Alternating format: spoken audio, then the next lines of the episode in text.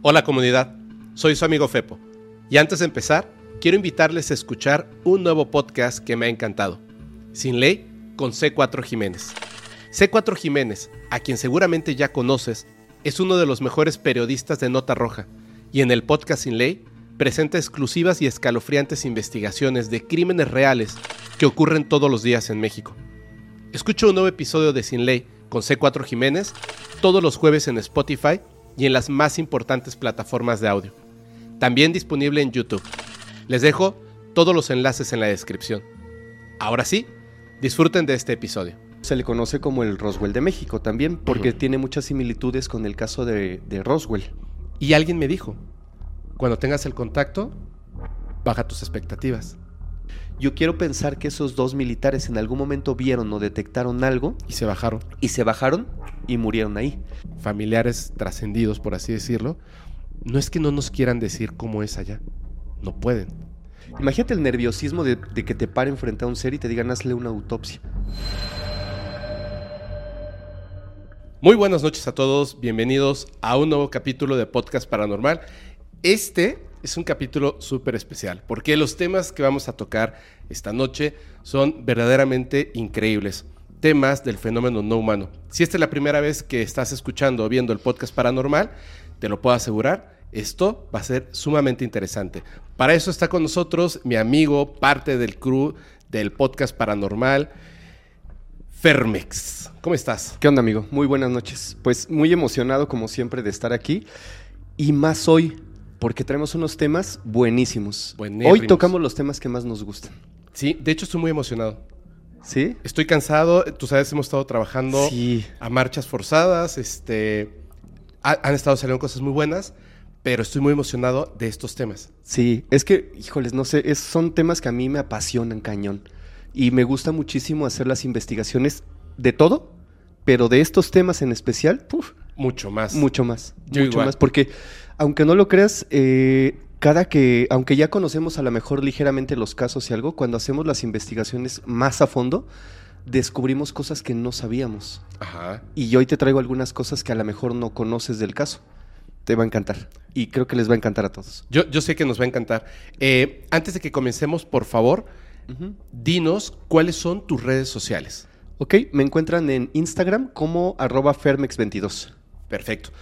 Eh, muchas gracias, amigo. A No, mí me pueden encontrar como FepoMX, pero yo lo que les voy a pedir es que por favor sigan a Podcast Paranormal en todas sus redes sociales. También, por supuesto, a Criminalmente, donde narramos y hablamos acerca de crímenes reales y otras cosas terribles. Y también, por supuesto, Insomnio, donde es, uff, si se atreven a escucharlo, les gustan esas noches terroríficas, experiencias reales de ustedes, la comunidad paranormal, narrada por eh, un servidor y por supuesto invitados e invitadas especiales. Muy bien, si te parece, vamos a empezar y me gustaría hacer como una breve introducción a los temas de, que vamos a tocar esta noche Claro. para que la gente esté muy, muy preparada para eso. Em, en un principio, cuando, cuando comenzamos eh, el podcast, habían ciertas cosas que no es que me diera, mm, digamos, este, no es que tuviera miedo de tocar ciertos temas, sino que sentía que no era el momento adecuado para tocar ese tema. Lo que te decía, que me parece que es muy importante.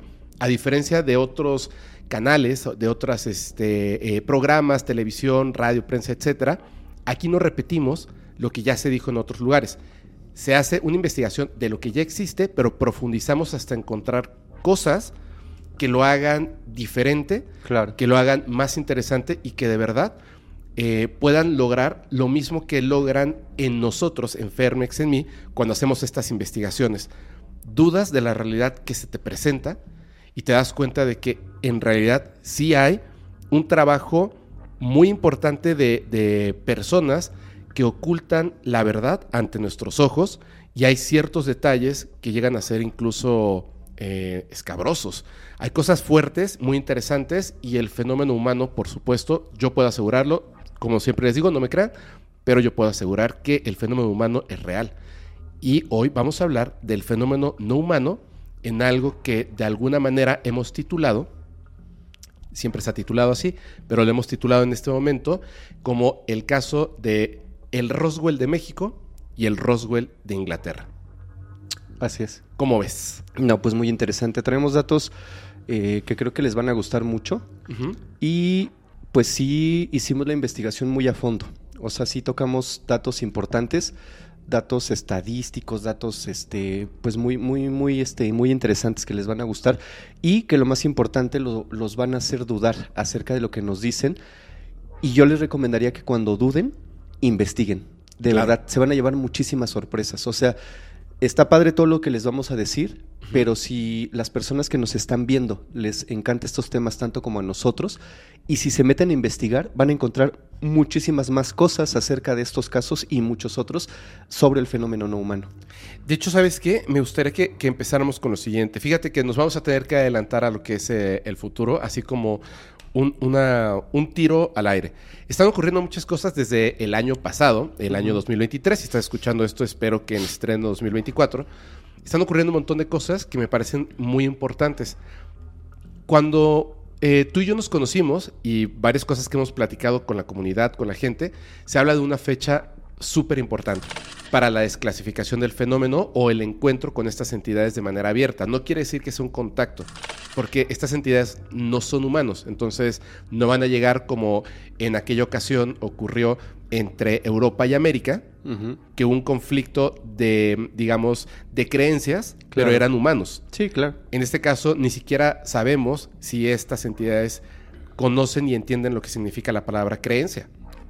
Es, es algo diferente, es algo no humano. Van a salir unos documentales muy interesantes. Creo que cuando estén estrenados este capítulo ya sabrán eh, estrenado dos documentales muy importantes. Uno de Jeremy Corbyn y otro que es acerca de Bob Lazar, donde hicieron una representación en 3D muy interesante de lo que vio del ah, hangar en el S4. Pero se marca esta fecha, el 2027, quizá pisándole eh, ahí enero a 2028 para esta desclasificación u encuentro con estas entidades extraterrestres. Con todo esto que, tú has estado investigando durante años, al igual que, yo, o sea, literalmente por gusto propio, y lo que has desde que nos conocemos, el avance que ha habido, David Grosh, eh, el Congreso en Estados Unidos, el Congreso en México, va a haber un Congreso en Perú, o ya lo hubo cuando estén viendo esto. Noticias súper importantes, desclasificación de videos, información. David Grosh hablando em, privadamente, sin cobrar, eh, después de que le dicen que estaba loco. O sea, ha habido una cantidad tremenda de cosas. ¿Tú crees que realmente esto de la fecha del 2027, Fer, sí vaya a existir una desclasificación del fenómeno? No. No. yo creo que va a ser mucho antes. Ah, ok. Yo creo que va a ser mucho antes porque pienso a manera personal que los gobiernos nos están de alguna manera preparando para esa desclasificación y también sondeándonos, ¿por qué no?, de cómo el humano va a actuar ante lo que podríamos considerar a lo mejor muchos una amenaza o, una visita este, de cortesía, ¿no? O sea, va a haber quien lo considere de una manera o de otra pero no creo que todo esto que esté pasando, lo de David Grosh, lo del Congreso en México, en Estados Unidos y los que se vienen, no creo que sea una coincidencia el hecho de que se esté dando ya de una manera tan, tan uno atrás del otro. O sea, yo pienso que la desclasificación como tal va a ser mucho antes porque quizás estos datos de la desclasificación únicamente nos basamos en los datos que nos da Estados Unidos. Sí. Pero que no se nos olvide que hay más potencias que también quieren desclasificar el fenómeno no humano o el fenómeno ovni y es muy probable que quieran adelantarse a las intenciones de Estados Unidos de hacerlo y hacerlo mucho antes. Así es. Eso es lo que yo creo. Estamos, estamos en, como en la carrera espacial 2.0. Algo así, ajá, muy parecido. Quien tiene la información tiene el poder. Creo que de hecho la nación que va a desclasificar esto antes que Estados Unidos es aquella nación que tenía otro nombre que perdió en la carrera espacial o su aliado China. La Guerra Fría. Eso es lo que creo. Pero sí, estoy de acuerdo contigo. Ojalá y sea antes y ojalá seamos capaces de entender lo que viene. Porque hay muchas cosas que ya nos tenemos que quitar de la cabeza. Los extraterrestres no son verdes, no vienen de Marte, probablemente ni siquiera compartan la misma realidad que nosotros. Ese es un dato sumamente importante. La realidad no es esta realidad tridimensional únicamente.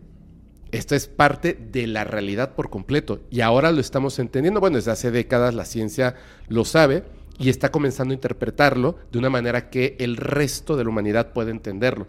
Pero por lo menos se sabe que coexistimos en siete realidades al mismo tiempo o dimensiones, Así es. por lo menos. Pero solamente podemos estar al tanto de una, esta, la tercera Ajá. dimensión. Entonces hay que ser muy cuidadoso con esto. Por ejemplo, cuando salen eh, contactados, bueno, supuestos contactados, pero no podemos afirmar que sean contactados, hablar de seres de la cuarta, quinta, sexta, séptima, octava, novena dimensión. Una de dos. O están hablando barbaridades porque no saben lo que dicen, o no saben lo que dicen, pero sí fueron bien comunicados.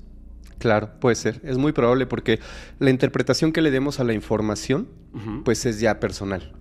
O sea, cada uno de nosotros le da una interpretación distinta a lo que ve, a lo que percibe. Así es. Entonces, no sabemos cuál es realmente la, la realidad.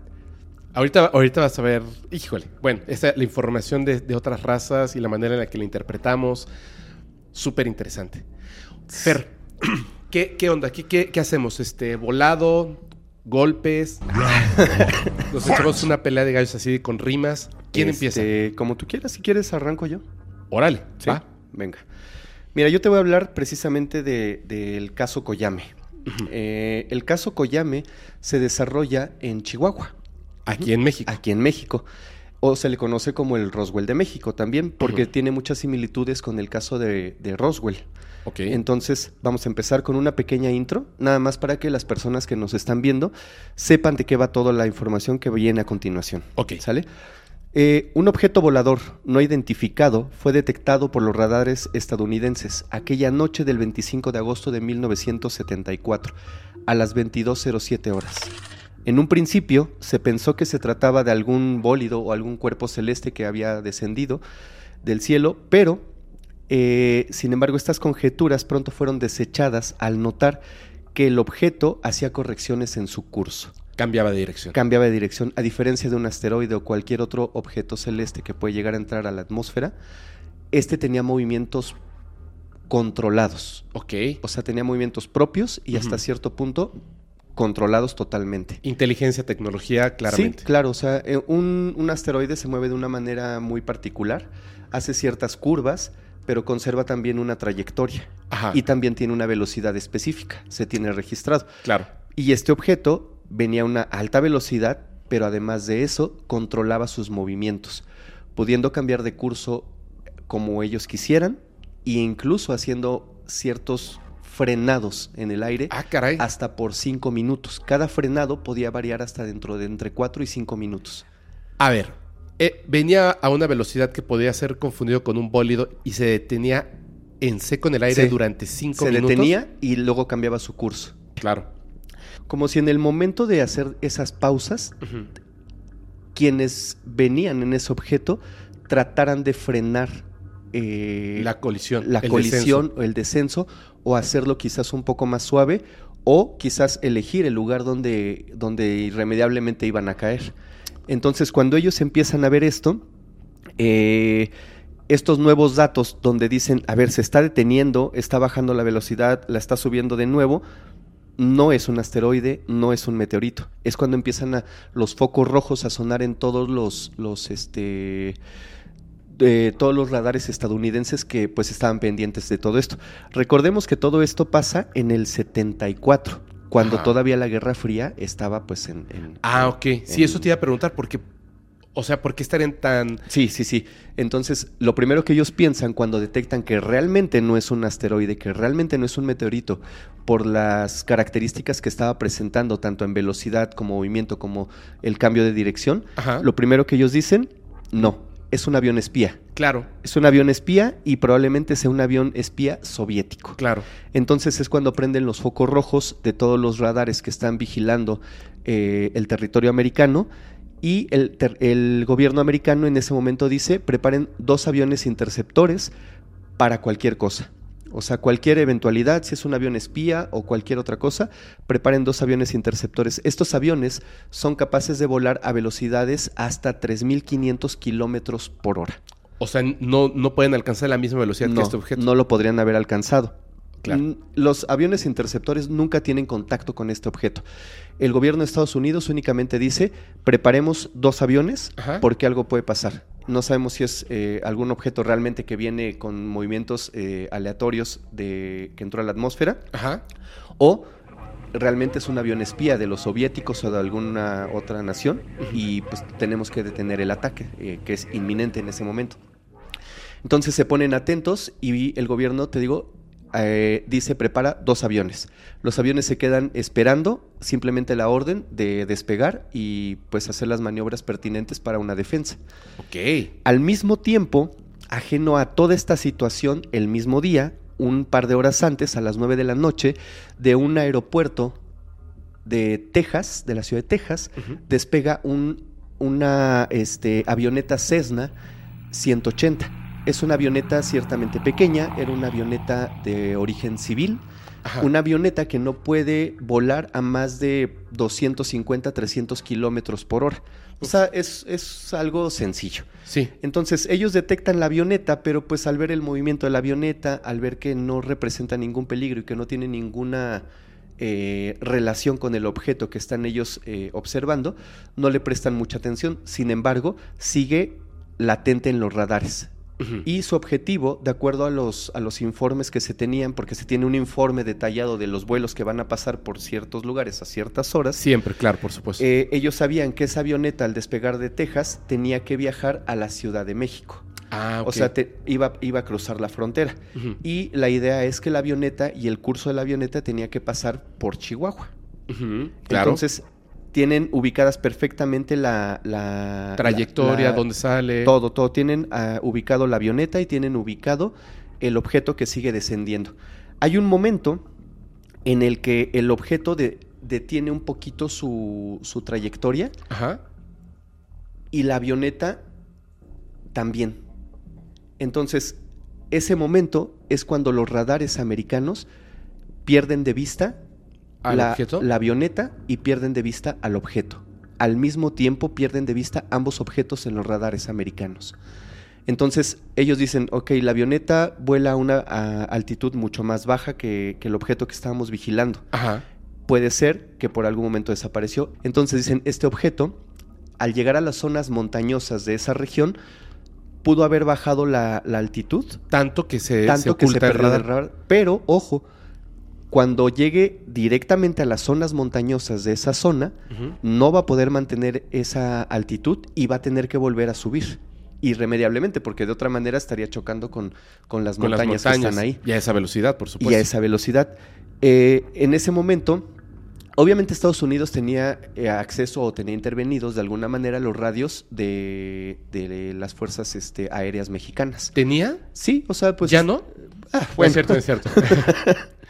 Entonces, en los radios mexicanos, los Ajá. americanos empiezan a escuchar que eh, los radares mexicanos empiezan a decir, oye, se perdió de vista la avioneta, se perdió de vista la avioneta. Los radares mexicanos nunca hablaron en ese momento del, objeto, objeto. que había entrado a esa velocidad. No sé si no lo vieron, no sé si no quisieron hablar en ese momento, que de acuerdo a cómo va la historia, no lo vieron. Y de repente desaparece. Y de repente desaparece y los radares y los radios mexicanos empiezan a dar la alerta de que no hay comunicación por radar con la avioneta y no hay comunicación por radio. No hay manera de comunicarse. ¿Desapareció? Desaparece la avioneta. El gobierno americano, interviniendo los, los radios del- del- de los mexicanos, Ajá. este, escuchan que irremediablemente la avioneta se estrelló. Pero nunca más vuelve a aparecer en los radares el objeto que venía a más de 4.000 kilómetros por hora. Entonces ellos se quedan atentos, ¿no? A ver qué, está, qué dicen los radios mexicanos. La avioneta cae. Lo que debió de haber pasado es que el gobierno mexicano, al momento de que detecta que la avioneta Cessna ya no estaba en los radares, debió de haber mandado o una avioneta o otro equipo este, aéreo para saber qué había pasado con esta avioneta. Por si tuvo una colisión, si tuvo una falla, si falló un motor, si falló cualquier cosa, Claro. y ver dónde cayó y proceder a las labores de rescate que son propias para ese tipo de casos. Claro. Sin embargo, escuchan por la radio que el gobierno mexicano dice, bueno, creemos que sí se cayó, de alguna manera colisionó, tuvo un accidente, pero ya es bien tarde. ¿Neta? Ya es tarde y no sería pertinente ahorita eh, internarnos en el desierto para saber qué pasó. Entonces, les propongo que mañana tempranito Después de desayunar, ¿no? vamos, desayunamos y de ahí vemos qué onda, vamos a ver qué fue lo que pasó. ¿Es en serio? De verdad, el gobierno mexicano no hizo absolutamente nada en ese momento. Dan por perdida la avioneta, el gobierno americano da por perdida la avioneta y da por perdido el objeto, El objeto. no identificado.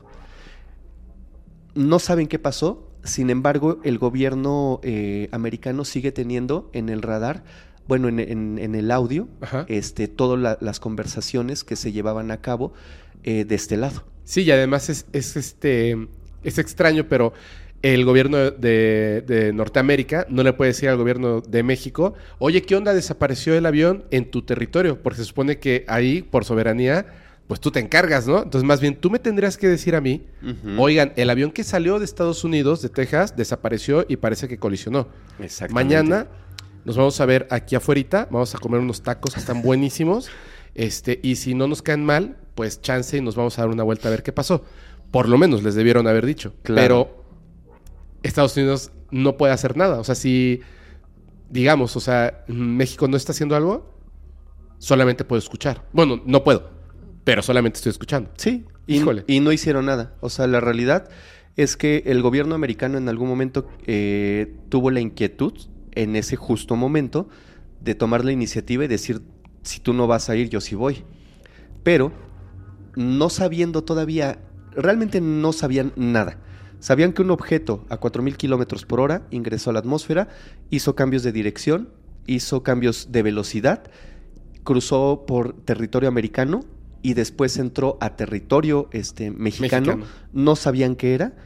Sabían o suponían que había habido un accidente entre la avioneta y, este objeto. objeto. porque justo desaparecieron al mismo tiempo del radar. Y cuando estaban como en un punto cercano, digamos, Ajá, ¿no? Sí, sí, sí. Se podía medir el Entonces, los americanos dicen, algo muy extraño está pasando aquí, pero tenemos que esperar. O ¿Te, puedo comentar una cosa rápido? sí. Fíjate, porque también no, no quiero que vayan a pensar eh, esa, esa idea que, que se tiene de, de México. Eh, lamentablemente, por ejemplo, en, en el otro podcast, en Criminalmente, nos contaba una persona que estuvo en el ejército un detalle que me pareció muy curioso. Estaban en un enfrentamiento y entonces toma el arma, quita el seguro, pum, pum, hace dos disparos y pone el seguro. Mientras las personas con las que se enfrentaban, literalmente tenían las metralletas así. Sí. Y yo le pregunté, oye, pero ¿por qué quitas ese seguro dos balazos y luego lo vuelves a poner? O sea, te están disparando. Y me dijo, sí, lo que pasa es que a nosotros solamente nos dan una cantidad de balas en, en el mes. Entonces, si te las acabas, pues, ¿qué haces? O sea, ya, ya no te puedes defender. Entonces, tienes que ser muy precavido de cómo utilizas esas balas y además tienes que dar un informe de cada bala que utilizaste, qué Ujú. impactó, quién disparó, fui yo, por qué lo hiciste, etcétera, ¿no? Eh, en este caso, por ejemplo, me imagino Obviamente Estados Unidos acaba de pasar por una guerra, está en este, en este, eh, en este hecho histórico de la Guerra Fría y por supuesto ha invertido millones y millones y millones y millones de dólares en equipo para radares, etcétera, visión nocturna y más. Y por supuesto, una nación como México que no tendría por qué tener ese equipo, de repente, quizá la razón por la que no salieron esa noche es porque simplemente no podían ver en el desierto qué era lo que había pasado. Es decir, iban a salir en aviones a ver nada. Sí, es que justamente eso es lo que escucharon en el radio. Mm. No podemos salir en este momento porque ya es muy noche ¿Qué hacemos? No vemos nada. y mejor esperamos a mañana con la luz del día. Lo que sí creo es que hayan ido a desayunar primero. No, es cierto, pero... Yo creo que sí. Sí, Yo- eso sí, No, obviamente. yo te voy a decir, y no es broma, yo creo que sí, te voy a decir por qué. Porque eh, los aviones, bueno, el avión de reconocimiento que, que tenía la misión, el avión mexicano de reconocimiento que tenía la misión al día siguiente de hacer este, la exploración de la zona, Ajá. no salió a las 7 de la mañana, mucho menos a las 6, salió hasta las 10.30 de la mañana. Ay, güey. 10.30 de la mañana, los servicios de inteligencia de los Estados Unidos, a través del radio interceptado, se enteran que el gobierno mexicano había mandado una avioneta de reconocimiento a la zona donde cayó la avioneta. Ojo, donde cayó la avioneta, no donde cayó el otro objeto. El gobierno mexicano hasta ese momento No sabía. no tenía conocimiento de que algo más había entrado a territorio mexicano la noche anterior Claro. fue hasta el día siguiente que lo supieron. Entonces, todos los servicios de inteligencia Uh. americanos estaban atentos a ver qué, qué- qué dicen los mexicanos. O sea, no podemos cruzar, no podemos mandar nada aún. Y además, repito, no pueden preguntar porque entonces no estás espiando. Claro. ¿Cómo sabes? Sí, exactamente. Aún no podían entrar. En ese momento todavía habían conservado los americanos la calma y dijeron, vamos a esperar. Eh, específicamente se dice que la CIA era quien estaba también ya informado de todo esto. Los servicios de inteligencia notificaron a todas sus agencias importantes Claro. y la CIA estaba al tanto de todo lo que estaba pasando. Ya, Mm. ya tenían las manos ahí, ya tenían los ojos ahí, estaban al tanto de todo lo que estaba pasando. Se enteran entonces que el día siguiente despega una avioneta eh, que parte exactamente a las 10.30 de la mañana para tomar conocimiento de qué pasó con la avioneta que se estrelló la noche anterior. En ese momento, a través de la radio interceptada, se escucha que el piloto mexicano confirma La colisión. la colisión de la avioneta y dice, en efecto, estoy viendo una avioneta Cessna estrellada, deshecha prácticamente. Sí. Pero el avión de reconocimiento sigue dando, o sea, no es como que llegue y se pare y se asome, o sea, el, el avión sigue, sigue girando, sigue dando vueltas, sigue viendo qué, qué más pasó ahí. ¿Por qué? No porque quisiera, sino porque simplemente dice, ok, la avioneta se estrelló. La lógica del piloto mexicano dijo, ¿con qué se estrelló? Claro. Entonces, la lógica de ellos en ese momento fue, se estrelló con otra avioneta de la cual no teníamos conocimiento, que partió de quizás de, de Chihuahua o de algún lugar cercano. De personas que se dedican a cosas ilegales, quizá. Sí, justo eso pensaron, justo eso pensaron inclusive la noche anterior.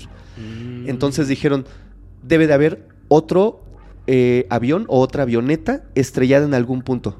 Claro. Ah, busquémosla. En ese momento, eh, aquí estaba la CIA, ¿eh? Aquí estaba la CIA escuchando todo ese rollo. En ese momento, una voz en el radio dice, hay otro objeto, hay otro objeto. A unas cuantas millas de distancia hay otro objeto estrellado. Y la voz en el radio le dice, sí, ¿qué tipo de avión, qué tipo de avioneta es?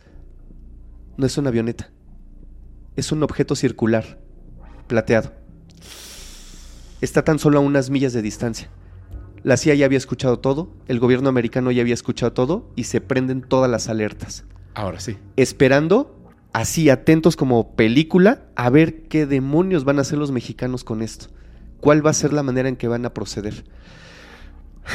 En ese momento cuando se escucha en la radio la voz del piloto diciendo que se había encontrado un objeto eh, metálico, redondo, que no pertenecía a ninguna a nave conocida por la Fuerza Aérea, se escucha una voz en el radio que dice, ordena guardar silencio totalmente, de este lado. Se guarda silencio, se cierra la transmisión, no se dice más y le dan la orden a la avioneta de regresar Regresa. obviamente previo a traerse las coordenadas exactas de dónde estaba la avioneta Cessna y de dónde estaba el objeto discoidal estrellado. Entonces, del lado americano inmediatamente se da informe de todo esto a las agencias centrales de inteligencia y, y deciden entonces prepararse para los dos escenarios que podrían suceder, que obviamente sucedió uno de ellos. El primer escenario es hablar con el gobierno mexicano, ofrecer ayuda para la recuperación del, del objeto no identificado, el cual el gobierno americano tenía la idea de decir es un objeto de origen, eh, de origen americano el cual tenemos que recuperar. Es por eso que queremos ayudar en las labores de recuperación y rescate de este objeto. Se estaban preparando para eso. Híjole. Estaban preparando ya las agencias de inteligencia, ya estaban como tomando prácticamente el teléfono para eh, comunicarse con las personas adecuadas de este lado y pedir permiso para entrar de este lado con todo su equipo y recoger lo que fuera que estuviera en ese lugar, alegando que era de ellos. Ajá. Perdón, Sí, lo siento, fue sin querer, pero es nuestro. el interés se multiplicó por mil al momento que escucharon objeto discoidal plateado, estrellado, a unas millas de distancia de donde cayó la avioneta. Entonces se prenden todos los radares, se prenden todas las alertas. Todo esto ocurre precisamente en, en este lugar que te digo, en Chihuahua, muy cercano a un territorio poblado que se llama Coyame. Ah, ok. De ahí Ajá. el nombre. De ahí el nombre, porque el territorio más cercano no es que cayera directo en Coyame, ¿eh? Ujú. el, el- el territorio poblado más cercano era Coyame, pero pues estaba súper cerquita. Es de ahí que viene el nombre del, del caso Coyame. Durante todo el desarrollo de, de- de este rollo que se empieza a dar, el gobierno americano prepara un grupo de diplomáticos estadounidenses que empiezan a hablar con diplomáticos mexicanos para que se les permita el acceso de manera legal a, a- A la recuperación del a la objeto. recuperación del objeto. A la par, ellos dijeron, no nos van a dejar. Entonces, ¿Por qué? Se dieron cuenta de que su coartada sí, o sea, no iba a funcionar. en ese momento dijeron, "Mm, hay la posibilidad de que no nos dejen accesar Y de, peor, de manera pacífica. claro. Perdón. si nos dicen no, ya valió. Sí, exactamente. Si nos dicen que no, ¿qué hacemos?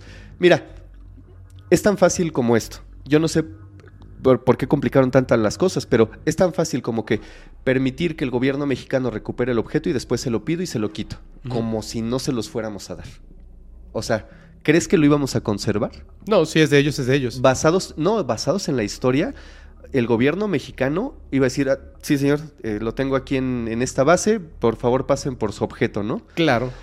No había necesidad de hacer mayor este Pero, pero si lo hubiera recuperado el ejército mexicano, y dice, obviamente esto no es ni siquiera humano, claro. Y me dices, ay, es mío, pues, ese era el riesgo pero también teniendo en cuenta que el gobierno mexicano el, bueno el gobierno americano sabía que el gobierno mexicano no estaba preparado para un eh, evento de esta naturaleza como Ajá. lo están ellos y ahorita vas a ver por qué no estábamos preparados. Definitivamente no lo estábamos Es- como en el caso de Sudáfrica, que sí estaba preparado el gobierno de Sudáfrica, Justo. ya hasta sabían el pago por la recuperación del objeto. No, ya hasta tenían los aviones preparados con el... Con el armamento necesario. el- ¿Cómo se llamaba? El, el Eh, rayo Thor. Thor 2, Ajá. No estaba, no había, no estábamos en ese caso. claro. O sea, nosotros no estábamos preparados para recuperar un objeto eh, del cual no teníamos conocimiento ni siquiera de su naturaleza. Uf. Pero ellos sí. Entonces, a la par de que se empiezan a dar todas estas eh, negociaciones diplomáticas, Ajá. el gobierno americano dice, empiécense a preparar, porque si nos dicen no, nosotros no vamos a aceptar un no como respuesta y vamos a entrar porque vamos a entrar. Se empiezan a preparar cinco aviones, me parece, de un tamaño pequeño, o sea, bueno, aviones normales, perdón, helicópteros. Ajá. Se empiezan, a, bueno, entre avionetas y helicópteros de recuperación se empiezan a preparar del lado de la frontera americana. Y también empiezan a preparar un super helicóptero que era capaz de cargar 5 toneladas. Era un helicóptero que quizás en algún momento podía transportar un este, tanque. Ya o- sé cuáles. Que parecen como. eh, es como el helicóptero así como muy gordo y tiene como una T. Ajá. ¿Cierto? Sí, porque yo vi unas fotos. Es un helicóptero. ¿sí? Bueno, no del. Ah, bueno, de- no del ese. que se utiliza. Sí, porque yo empecé a investigar. Dije, ¿a poco si habrá un helicóptero que levanta 5 toneladas? Sí. sí, lo hay. Es enorme y está preparado para levantarlas e irse inmediatamente. Entonces, el gobierno americano empieza a dar la orden de preparar los helicópteros, las avionetas necesarias. Empiezan a dar la orden de preparar este helicóptero especial que puede levantar las 5 toneladas. Y Ajá. dice, los mantienen, por favor, este listos para cualquier eventualidad, dar la orden y que ingresen a territorio mexicano. Uf. Eh, pasa todo esto, mientras todo esto eh, ocurre, empiezan a escuchar en la radio que el gobierno mexicano ya dio la orden de que se desplazara un, un equipo de búsqueda y rescatar los restos de todo lo que se encontrara ahí. Todo. Entonces ellos se quedan así como que, "Tss, ¿qué hacemos? Pues tenemos que, tenemos que actuar ya. Preparen todo. Como no nos dieron permiso, vamos a ingresar. Para cuando, cuando ellos deciden ingresar al territorio mexicano, el, el gobierno mexicano ya tenía este personal ahí. Ellos escuchan por el radio, no fue Cruz Roja, no fue este Protección Civil, etcétera, no. Fueron El ejército. el supongo, ¿no? ejército mexicano a recoger esto. A diferencia de ellos, el ejército mexicano llegaron en un convoy eh, con jeeps, eh, con este, camiones y llevaban un- una especie de tráiler especial muy grande que era capaz de cargar pesos también enormes, pero no era como el helicóptero que ellos tenían. Entonces, en ese momento, eh, el gobierno americano se entera a través de la radio que ellos ya están haciendo la recuperación. Entonces, la distancia a la que se encontraban los helicópteros americanos del punto de, de quiebre de las dos eh, naves Ajá. estaba aproximadamente entre una hora 30 a una hora 45. Entonces, dicen, ya, o sea, ellos ya están ahí, vámonos, ya. Dan la orden, y despegan los, los, Los helicópteros. Despegan los helicópteros. La única opción era ingresar inmediatamente por la fuerza y tomar el objeto a como sea, o sea, como diera lugar. Por otro lado, se quería evitar también la confrontación con, con el gobierno mexicano, bueno, con el ejército mexicano. Claro. No querían una confrontación armada, ni querían una pelea que se que encrudeciera más todo el problema que actualmente ya se estaba dando en ese momento. Aún así, deciden irse. El tiempo transcurría y fue entonces el 27 de agosto cuando ya en las labores de búsqueda y de recuperación eh, los aviones espías de Estados Unidos informan al centro de inteligencia que los mexicanos ya habían encontrado la nave, ya la habían subido a su tráiler, ya habían subido a otro camión los objetos, este, bueno, eh, los restos de la avioneta Cessna, Ajá. o sea, ya habían cargado todo y ellos todavía no alcanzaban a llegar. En ese momento, eh, pues te digo, lanzan el- el- el- los helicópteros y aquí viene la parte que es un poquito más dramática. Entran al territorio mexicano, obviamente ya sin permiso, pero llegan con unos equipos totalmente distintos a los nuestros. Ellos venían preparados con trajes eh, contra la radiación, venían con máquinas que detectan radiación, venían este, equipados totalmente. O sea, no venían a ver qué pasaba, ellos venían preparados para todo Ya sabían. ya sabían que es. Y del otro lado, ya habían dejado preparado camiones especiales para transportar lo que fuera que encontraran de este lado. Entonces, eh, se desplazan las, las naves americanas a territorio mexicano Ajá.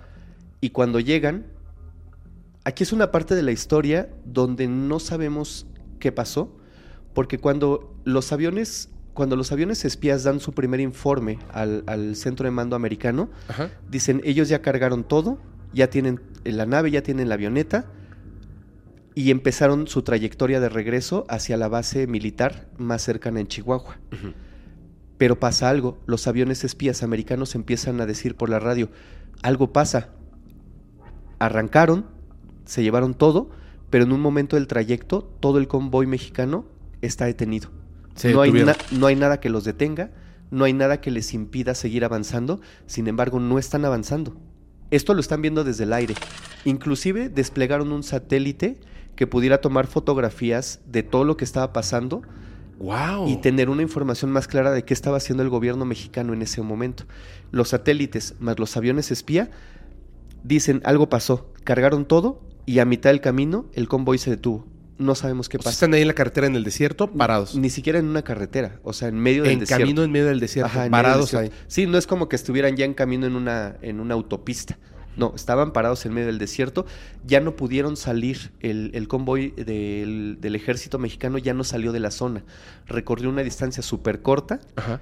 y ya no, ya no avanzaron. Entonces ellos empiezan en alerta y dicen, ya, te- tenemos que llegar, ya, ya, y ya venían en camino. La sorpresa es que cuando ellos llegan, descienden, empiezan a hacer su labor de reconocimiento y encuentran dos, específicamente dos militares, estaban tirados en el piso de origen mexicano, muertos.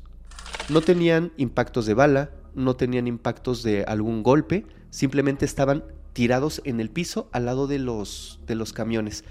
Yo quiero pensar que esos dos militares en algún momento vieron o detectaron algo Y se bajaron. y se bajaron y murieron ahí. Todos los demás soldados que venían, que se dice que eran entre 15 y 20, Ajá.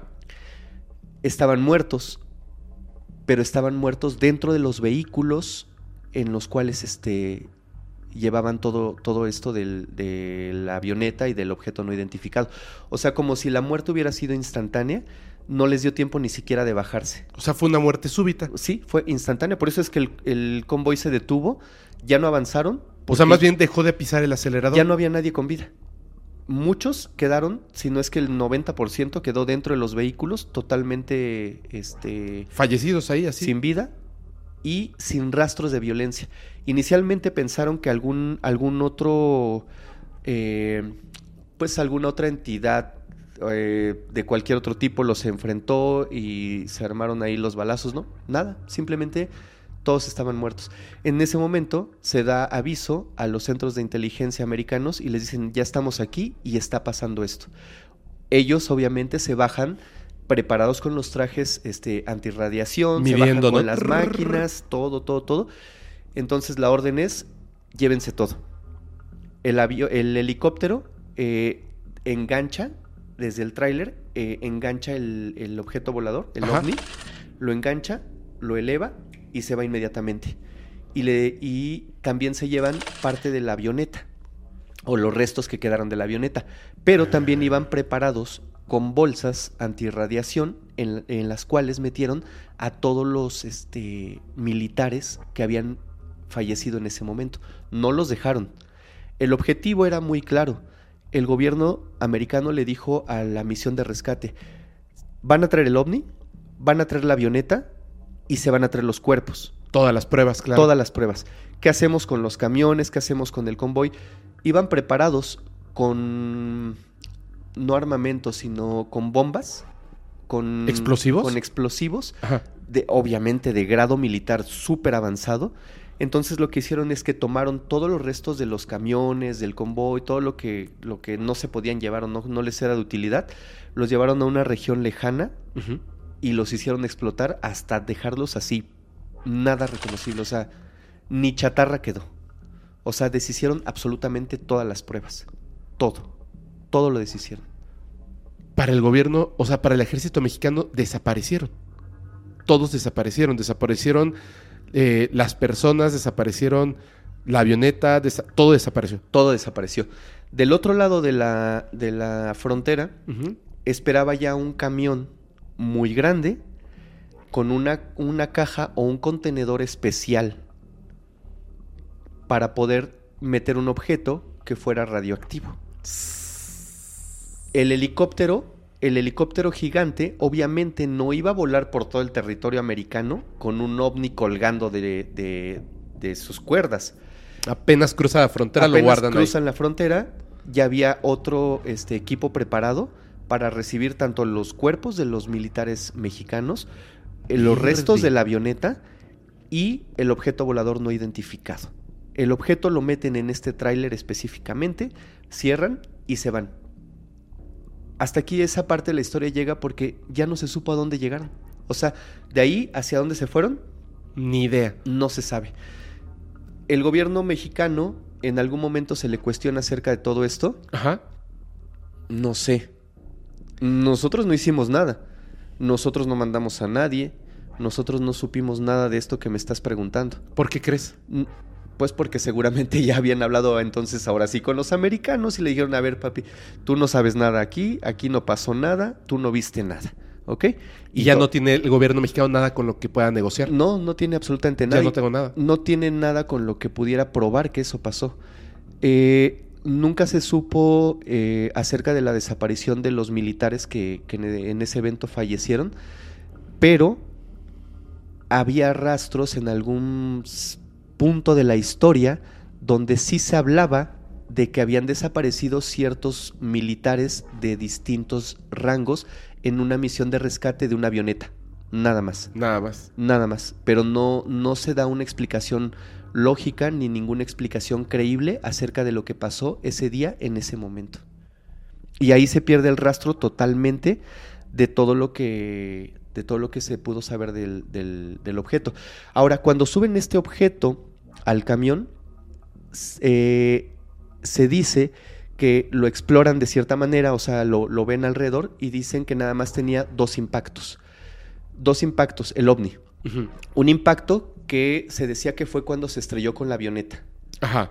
Tenía un golpe de impacto de la avioneta y tenía un ligero golpe de impacto que se hizo al caer a tierra. A diferencia de la avioneta, este objeto no se deshizo en mil pedazos, la avioneta sí quedó hecha añicos y el objeto únicamente tenía dos golpes de colisión. Uno, que fue el de la avioneta, y dos, el que se dio al momento de caer. O sea que era durisísimo. Era durísimo. Pero en ese golpe de impacto se abrió una pequeña parte y se podía ver hacia adentro. Pero no vieron nada. Y si lo vieron, no lo escribieron. El objeto lo describen aproximadamente. eh, eran más o menos como unos entre 10 y 15 metros de, de este, De diámetro. de diámetro y una altura de un metro y medio. O sea, era una cosita más o menos por aquí así. Súper aerodinámico, por lo que veo. Ajá, ajá. Así es como lo escriben y era un objeto totalmente metálico, color plateado, Uf. con esas dimensiones. Su diámetro de 15 metros, entre 10 y 15 metros, y este, su altura de un metro y medio. Nada más. ¿Puedo decirte algo? To- Todavía nos vas a contar más cosas, ¿verdad? Sí, un poquito más. Necesito hacer una referencia muy importante. Por favor. Entre 10 y 15 metros. Entre 10 y 15 metros son 12 metros, Ajá. ¿ok? Se asoman y por alguna razón no escriben lo que ven dentro del objeto cuando hay una parte que está abierta. Ajá. Como si fuera una sola pieza y no tuviera una puerta, pero por el impacto sí había una, una zona que pudiera observarse hacia, Hacia adentro. adentro. Pero no describieron lo que vieron adentro.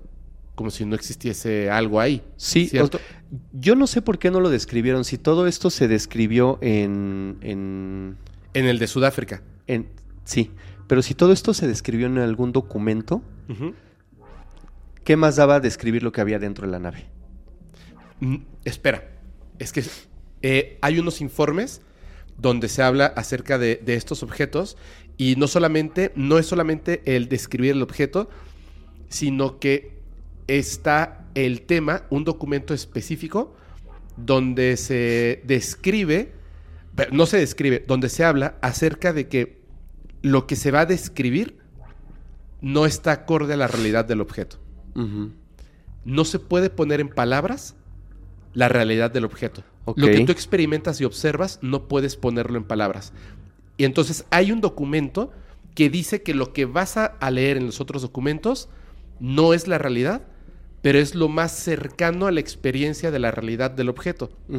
Por ejemplo, súper importante, ahorita que en, en un principio mencionamos ligeramente David Grush, ¿cierto? Así es.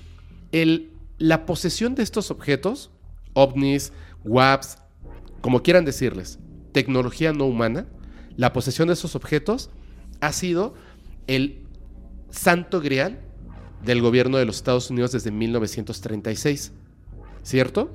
Con el ovni campana. Sí. El de Sudáfrica. Este, la cantidad de objetos, el tipo de objeto, la descripción del objeto, etcétera, etcétera, etcétera, no son siempre iguales, aunque se parecen bastante. David Grush acaba de decir en esta eh, reunión que hubo para 60 personas, la cual por cierto está siendo, o sea, la información de lo que dijo está siendo eliminado por completo de, de Internet. Entonces, esto que está aquí, hay una cosa que me parece muy importante. Estados Unidos tiene en su posesión un ovni con un diámetro de 40 pies. ¿Sabes cuántos son 40 pies? 12, 12 metros. metros. Este, este objeto metálico, redondo. Espérate. Es ese. Claro. Y dice una cosa muy interesante. Una vez que una persona entra en el interior del objeto, el interior del objeto es del tamaño de un campo de fútbol. No manches. ¿Cómo describes eso ¿No? a simple vista? Cuando imagínate, es un objeto metálico impresionante en el desierto, en el sol, brillante, hermoso, perfecto, que tiene una colisión clara, que está abierta, y al acercarte y asomarte lo que tú observas hacia allá adentro, ¿cómo lo describes? No estás experimentando la realidad desde adentro para decir, ah, es enorme. Es como ver a la nada. Pues, ¿qué hay dentro? Nada. No, no hay forma de describirlo. E- Erróneamente pensamos que hemos logrado fotografiar la humanidad un agujero eh, de gusano, un hoyo negro en el espacio. En realidad, lo que capturamos es el espacio donde no hay algo, ¿cierto? Ajá. Pero no podemos fotografiar el agujero negro. ¿Qué, tiene, ¿Qué hay dentro de un agujero negro? Se supone que otro universo como este. Recuerda la película Interestelar. Sí. Es un espacio negro, pero es, es la representación de la nada. Pero cuando ingresas, sí ves algo. Algo más grande que lo que Que tú lo ves, experimentas viendo. desde afuera. ¿Cómo podrían poner en papel cuando desde afuera lo que se ve hacia adentro es la nada absoluta? Al entrar hay algo, pero no antes de. ¿Me entiendes? Claro. Podrías haber o sea, podría ser como una pantalla apagada. Exacto, Así, apagada. tal cual. Pero cuando ingresas está prendida. Y hay, hay información para ver. Uy, eso me recuerda todo lo, todas las, las hipótesis de Jacobo Greenberg. Sí, tal cual, claro. Es, es que ciencia, lo que pasa es que no hemos llegado ahí. Ajá. Bueno, nosotros. Nosotros. ¿Tú eh, tienes alguna duda acerca de todo esto que pasó? Eh, o sea, Muchas. o sea, te quiero, te, te quiero este, eh, contestar alguna duda que tuvieras Ajá. antes de pasar a una parte súper importante sobre este caso. Ok, a ver, la primera, eh, que, que se me hace muy interesante. Entiendo que el avión espía y que está por medio de un satélite y nosotros no teníamos, o sea, me refiero a nosotros, el gobierno, el ejército mexicano, la tecnología para poder eh, notar que un satélite está, No, un satélite espía está tomando fotografías, no. Pero cuando ingresan estos helicópteros, el mismo ejército mexicano, la fuerza aérea, radares, etcétera, población, bla, bla, bla, no notaron que nos estaban invadiendo. Sí. Ah. Pero no los. O, se- o sea, aquí hay dos teorías. A la primera parte de tu pregunta. Recuerda que ya estaban haciendo labor diplomática entre México y Estados Unidos, la cual fracasó. Ajá. porque México no permitió el ingreso legal de las fuerzas estadounidenses para recuperar el objeto. Sin embargo, yo creo que cuando vieron que de plano el convoy mexicano no pudo y se perdió, Mejor pedir perdón que permiso. entraron. Estoy seguro que los radares mexicanos los detectaron, pero también ten en cuenta que la labor de recuperación no fueron como un día o dos días. Los mexicanos sí se llevaron un par de días en lo que decidieron ir, en lo que llegaron, en lo que encontraron la zona, en, que en lo que nos recuperaron, fueron prácticamente dos días. Pero a- a- eh, durante todo este tiempo el, el gobierno americano y la inteligencia se mantuvo alerta de lo que estaba pasando. Ellos llegaron ya cuando estaba todo cargado en, el- en los camiones, entonces la labor de recuperación del gobierno americano no fue mayor a una hora. Claro. O sea, sí se desplazaron una hora 45 minutos desde su punto de partida hasta Coyame. Pero en cuanto llegaron a, a Coyame, Ah, la está- labor, de, aparte esta zona del desierto. la labor de recuperación, o sea, de llevarse el objeto, no tardó más de una hora. Fue rapidísimo. Lo que más tardó fue el deshacerse de las evidencias, como eran los camiones, este, el tráiler y todo eso, que con explosivos que te decía de, al- de alto, este, Sí, eh, eh, eh, de, de grado militar. Grado ellos mili- hicieron una, una, este, mm, eh, una misión de extracción y limpieza. pero rápida. Lo que a nosotros nos llevó dos días, Claro. Digo, les hicimos también la, la El mitad trabajo, del pues, trabajo, ¿verdad?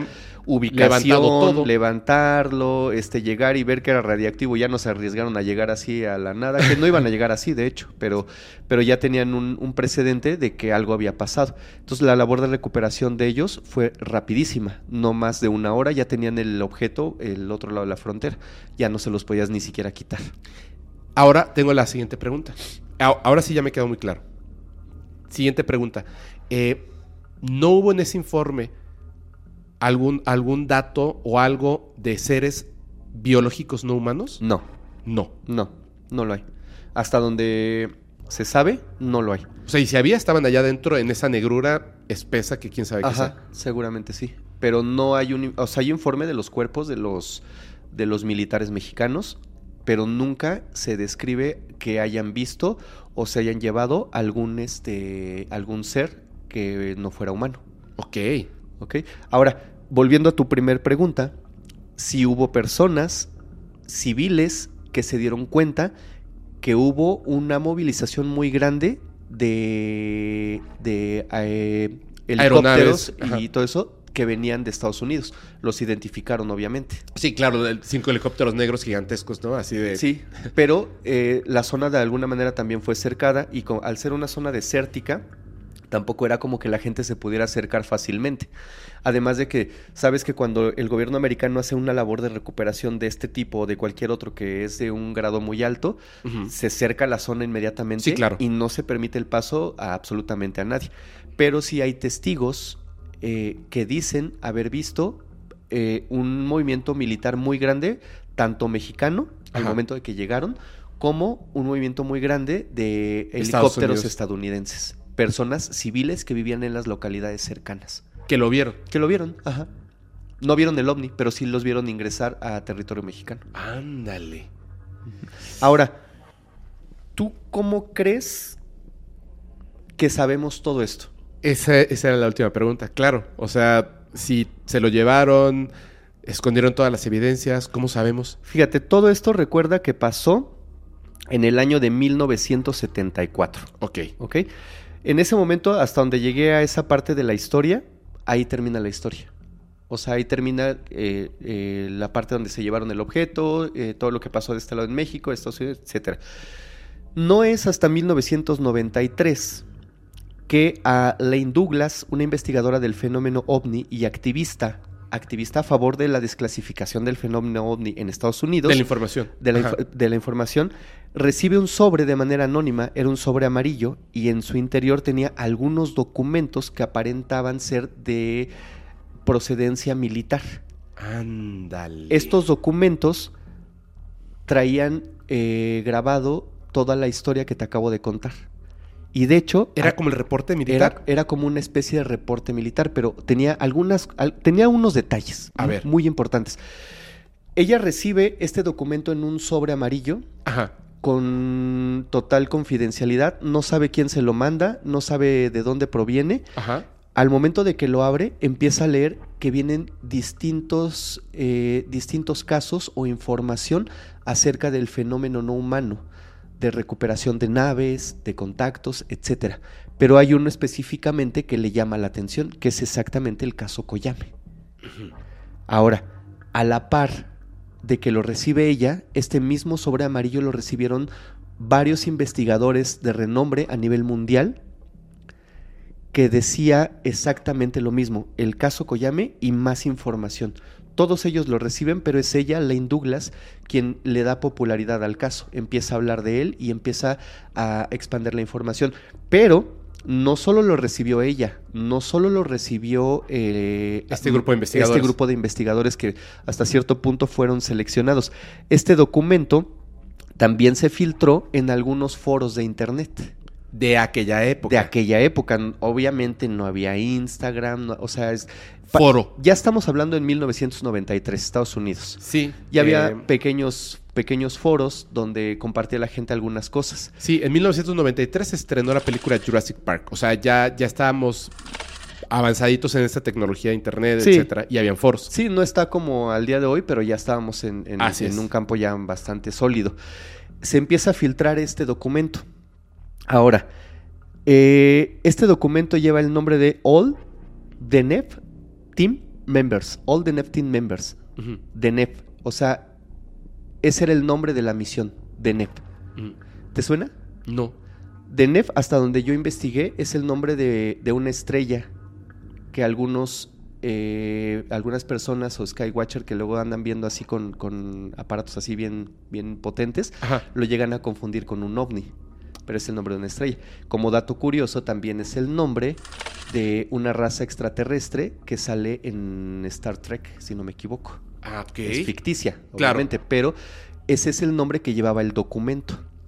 El documento no tenía mayor eh, pues información que a quién iba dirigido. All the NEF Team Members, para los miembros del equipo de NEF, Ajá. ¿no? Sí, está bien Sí, la sí, traducción. sí, sí, sí. Y la persona que lo escribía o redactaba únicamente se identificó como J.S. Ahora, esto es súper importante. Este documento llega a manos de ellos. Este documento se filtra en internet. Si tú entras a todos los, actualmente, si tú entras a todos los foros o noticias que puedes encontrar acerca del caso Koyame, Ajá. algunos de ellos te van a mostrar un cachito así del documento. Chiquitito. Ajá. No sé de dónde lo sacaron, pero es un cachito donde en la parte de arriba dice este UFO, unos números, aba- abajo dice All the NEP Team Members. Y después dice eh, que el remitente o quien lo escribe es J.S, sin mayor firma. Y después se viene la información de todo lo que te acabo de contar. Todo lo que viene en ese documento es justo lo que yo te acabo de contar. Ajá. No hay mayor detalle. Justo lo que te acabo de contar viene en ese documento. Sí. ¿Ok? Y te repito, a todos los canales que tú entres de, de- Noticias. de, YouTube, de noticias, Del alguien, fenómeno humano. alguien que te diga, "Ah, vamos a hablar hoy del caso Koyame, únicamente tienen ese cachito. ¿Sale? Y yo te traigo hoy el documento completo. ¿Qué? Tengo el documento completo. Una persona me ayudó a el rastreo de dónde podría estar ese documento. no es que haya sido así que se lo robamos a nadie, pero alguien en algún lugar dijo yo lo voy a subir. Y lo subieron completo. El documento está en inglés. Y el día de hoy me di también a la labor de hacer la, la, La traducción la del documento. traducción. Son ocho cuartillas. Ah, caray. Son ocho cuartillas en las cuales se redacta toda esta historia que te acabo de contar. Y además, eh, lo más interesante, no solamente viene el caso de, de Koyame. de Koyame. Viene otro caso más de unas personas en Estados Unidos que fueron abducidos, que tenían pruebas, tanto físicas, porque tenían marcas, tanto en las, en las, eh, en las muñecas como en los tobillos, Ajá. y ahí viene detallado todo lo que pasó con ese, esa abducción. ¿Quieres que te dé un poquitito más de detalle sobre Por, eso? pero sí, por supuesto, por favor. Algo que, que es importante que Ajá. sepan es que ahorita no vamos a tocar a fondo este... Este caso de, de la abducción. No, ese caso de la abducción, te juro que da para un capítulo más, que hablemos de este tipo de, fenómenos. Ok. Este documento Ajá. Como te decía, consta de ocho cuartillas. Las cuatro primeras, cinco primeras cuartillas hablan específicamente de Koyame. Ok. Y las últimas tres cuartillas hablan de que muy cercano a esa fecha de Koyame, Koyame fue en el 74. 76, ¿no? Se- no, 74. Ok, 74. Y esto que te, te voy a contar nada más poquitito, así como una intro para un siguiente capítulo, Ajá. sucedió el 24 de junio de 1971. Un hombre y su esposa llegan al cuartel general en la base de eh, Fairchild, Fairchild. Ajá. Ajá. Fairchild. Fairchild y declararon que necesitaban hacer un reporte sobre un avión platillo. No está mal dicho, así lo dijeron ellos. Necesitamos hacer un reporte sobre un, sobre un avión platillo. Estos fueron dirigidos hacia el oficial de inteligencia de la base, como estaba estipulado en las, en las reglas de la AF, para los informes ovnis en ese momento. Se les permitió escribir su historia, pero aparentemente no se les tomó mucha atención en sus declaraciones. Que era lo que pasaba en aquella época, que sí tenían la orden, la Fuerza Aérea, de, y bueno, otras instituciones del gobierno, de tomar el registro de lo que se estaba hablando. Más, Exactamente. están locos. El 21 de junio del 71, John Stacy, de 23 años, y su esposa Gloria, de 23 años también, eh, sufrieron una abducción y fueron a reportarla a esta base. ¿No te estoy mintiendo? ¿Lo puedo mostrar? No Ah, se va a ver nada. No, pero enséñamelo a mí y lo ponemos en pantalla. Ok. Todo esto es el reporte de la abducción. Este, este documento venía en, en el, en el documento que le hicieron llegar a esta persona eh, sobre el caso de Koyame. Ella le prestó más atención en ese momento al caso Koyame porque consideró que era mucho más importante. Y obviamente sí, ambos son importantes, pero en este documento viene redactado el, el- Este caso de la abducción. experiencia de abducción que tuvieron estas personas. Ok. O sea que vamos a tener que hacer una segunda parte Sí. hablando de abducciones. Y probablemente esto les vaya a parecer muy interesante porque yo también estuve buscando este caso cuando ya me enteré de él y leí un poco los documentos. Yo nunca había escuchado ese caso. Lo estuve buscando en internet Ajá. y no encontré referencias, o sea, no encontré videos, no encontré noticias, no encontré nada que viniera este, a confirmar todo esto. Entonces, este caso únicamente está en este documento de ocho cuartillas. ¡Sas! Y tenemos el documento. ¡Sas! Ahora- ¿Sabes qué? Tendríamos que hablar también de, de- de un documento desclasificado. Mm, no mm, de la misma manera. O sea, un informante anónimo, pero en este caso son varios informantes anónimos. No anónimos, pero son informantes que de una, de una forma a otra investigadora eh, y desclasificadora del fenómeno ovni, pero en épocas más recientes, le entregan unos documentos, pero no hay el registro del documento, pero lo que ahí está en esos documentos es una cosa impresionante. Entonces creo que valdrá la pena hablar de ese caso, Ajá. que es, es extenso y toca muchos puntos de la historia del fenómeno no humano Y y, este. y esta abducción, este caso de abducción. Sí, está interesante. La verdad es que no lo terminé de, de, pues de investigar al 100% porque me enfoqué en Koyame, Claro. Pero lo que leí está súper interesante. ¿Y tú qué piensas del caso de Koyame? Yo pienso que fue real. Donde me queda la duda eh, es donde si realmente cuando el gobierno americano llega a donde están ya la, la nave cargada y, y la, la avioneta, realmente los encontraron este pues ya muertos o si sí realmente hubo un enfrentamiento. Yo creo que sí los encontraron fallecidos, porque si no, porque en sus propios registros Sí. se mentirían a sí mismos, ¿me entiendes? Este documento no se sabe de dónde viene ni quién Uso es el autor. Ajá. Tiene algunos detalles este documento. Este documento presenta algunas faltas de ortografía. Quiere decir que no está escrito por una persona con un inglés nativo. Quiere decir que eh, lo escribió alguna persona que habla inglés y que probablemente cometió faltas de ortografía. ¿Por qué es importante las faltas de ortografía? Porque si fuera un documento oficial el cual proviniera de alguna base militar, no tendría ninguna falta de ortografía. Yo he visto muchas faltas de ortografías en documentos oficiales del gobierno de Estados Unidos y de México. ¿De verdad? Y me parece impresionante, sí. Pero la pregunta que te voy a hacer es la siguiente. ¿Es una falta de ortografía grave o es un error de dedo? No, son faltitas pequeñas. ¿Errores de dedo? Sí, puede ser. Entonces puede ser que sí sea real. De hecho, yo también te voy a hablar de documentos y hay una falta de ortografía ahí. Pues puede ser porque una de las cosas que les llamó la atención este, a los investigadores es que precisamente am, detectaron que no estaba escrito precisamente por un nativo eh, que hablara inglés. O sea, Que tiene sentido, siendo que esto ocurre en la frontera. Puede ser. Ah, puede ser. Puede ser porque luego hablan un inglés un poquito distinto entre, entre Claro. en la mera frontera. A lo mejor el, el militar que, que hace el registro, que escribe este documento, a lo mejor era de, de, o sea, nacido en Estados Unidos, pero de padres mexicanos. Y entonces a lo mejor en casa, por supuesto, se habla eh, principal, principalmente, perdón, el idioma inglés, digo el idioma inglés, el idioma español, Ajá. pero él obviamente en el ejército tiene que utilizar el idioma inglés y a lo mejor lo habla perfectamente, pero posiblemente no lo escriba tan bien. Puede ser. Ahora, hay otro detalle. Ajá. Este, hace ya varios años, eh, Rubén Villatoro hace una investigación acerca del caso Coyame, Claro. pero él se desplaza hasta Coyame. Ok. No sé exactamente cuántos años tiene, pero sí tiene bastantes. ¿Rubén Villatoro?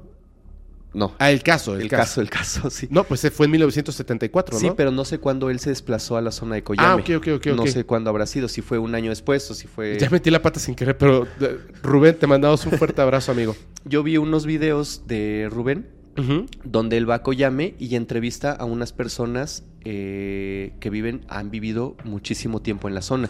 No, en realidad, pues fue muy hermético, eso no, no se ventiló mucho. Vimos el avión que ya estaba en partes, ya quemándose. Yo creo que habían levantado algo. específicamente a un señor y a una señora y él les pregunta si recuerdan algo del- de, de aquella época, si tienen memoria de que algo hubiera pasado en ese momento y el, el señor le dice, mira, no sé qué pasó, no sé qué se llevaron, no sé qué se cayó, no tengo idea, pero lo que sí te puedo decir es que hubo un movimiento militar fuerte y no nos podíamos acercar a la zona. Lo que decías. Ajá. Y la señora confirma este, esa declaración. O sea, dos personas que han vivido en Coyame pues prácticamente toda su vida. Otro dato interesante es que si tú te pones a investigar, yo me metí en la mañana a la, a la hemeroteca en línea y no hay registros de el día que pasó esto, Ujú. los cinco días posteriores, no hay registros de los periódicos de esa época. Lo que quiere decir que probablemente la noticia se dio a conocer de alguna manera, quizás no la noticia del ovni, pero sí había un rastro de que una avioneta proveniente de Texas con destino a México se estrelló. Pero, ¿qué pasa si el gobierno americano no quiere dejar un solo rastro? Desaparezco también los periódicos que ya fueron publicados en esa época Y Para- lo elimino de la historia. para que no haya ni siquiera un pequeño rastro de que realmente hubo un incidente, porque eso da pie a, a ver, entonces, ¿con qué se estrelló la avioneta, no? Claro. Ajá, nos empezamos a preguntar lo obvio. Y hay una conspiración ahí. ¿Por qué desapareció? ¿Dónde está? ¿Quién era Claro, el tripulante? pero, etcétera. pero si te dejo sin elementos para que me hagas una pregunta, ¿cuál periódico? Incluso si alguien recuerda haber visto que se estrelló la avioneta, al no ver un registro en periódico, Te lo imaginaste. claro, o sea, el gobierno te dice, estás loco, Y el- la gente, incluso familiares, amigos y cercanos, van a decir, este tipo está loco. Sí, o se lo imaginó, viste mal, o... Sí, claro, porque si fuera real habría un registro. Porque desafortunadamente, ¿cuánto puede, qué, qué peso puede tener el- la palabra de una sola persona que vivía en la zona? Debiera tener un peso máximo, Debería, sin embargo, pero no lo tiene. nulo casi. Ajá, Entonces también desaparecen los periódicos de cinco días posteriores al- a, este evento, si no es que más, y no hay registro de esos periódicos. No hay un periódico que diga, en tal fecha, en tal lugar se estrelló una avioneta. Ya olvídate del, del ovni, sino de la avioneta. No hay registros de eso. Pero lo extraño es que no hay registros de periódicos cinco días posteriores al evento. Exactamente. Lo cual es Dejaron peor. extremadamente raro. Dejaron peor este acomodar las cosas, o sea. Y ya no supimos quién ganó el melate. ¿Sabes qué? Hay una cosa que, que quisiera. Mira, vo- voy a hacer la de, de Bababanga. En el chat hay personas que dicen. "To- todo te creía Fer hasta el momento en que dijiste que había faltas de ortografía. No puede ser que el gobierno eh, de Estados Unidos, que además este gobierno oculto, que tiene toda esta tecnología, que tiene toda esta información, que sabe perfectamente la realidad del fenómeno extraterrestre, gente súper preparada, espías del más alto nivel, inteligencia militar, etcétera, tengan faltas de ortografía. Te voy a dar dos datos que ya los hemos platicado en el podcast y que son bien importantes porque esto no es información que se me ocurrió a mí ni que se le ocurrió a investigadores del fenómeno, sino específicamente a gente de gobierno del más alto nivel que explican la razón por la cual en un video que la gente asegura que es falso, aunque directamente eh, no las personas que lo filtran, no las personas que lo filtran, sino personas que están trabajando o estuvieron trabajando en este gobierno, dicen, ese video, aunque la gente diga que no es real, es real. En ese video, la razón por la cual dicen que es falso es porque puede ser repetido y porque los doctores que están ejecutando la autopsia parecen amateurs, como si fueran actores disfrazados, que les enseñaron un poco de medicina, de cómo tomar los instrumentos, etcétera, pero en la práctica se ve que son novatos al abrir un cuerpo.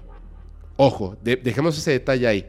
Segundo, muy importante, el extraterrestre de Sudáfrica, cuando está falleciendo y está escupiendo, los doctores que entran, la manera en la que lo toman, lo cogen, lo limpian, etcétera, también parecen amateurs Ok.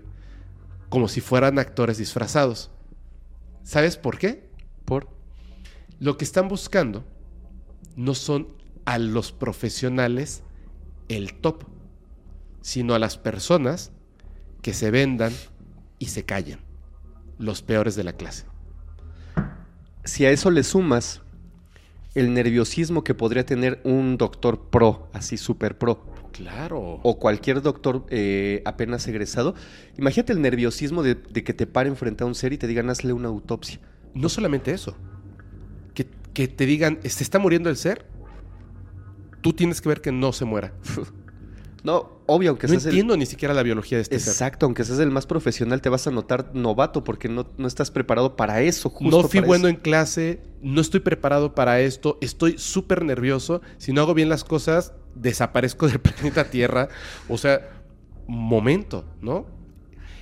Híjole, es, está cañón. Entonces me queda, me parece lógico que la persona que redacta el documento de manera secreta, porque es únicamente para uso interno, en este grupo de personas es alguien que se vendió a este lado oscuro de ese gobierno enquistado de las personas de poder que no tiene nada que ver con el gobierno de Estados Unidos, pero está enquistado ahí.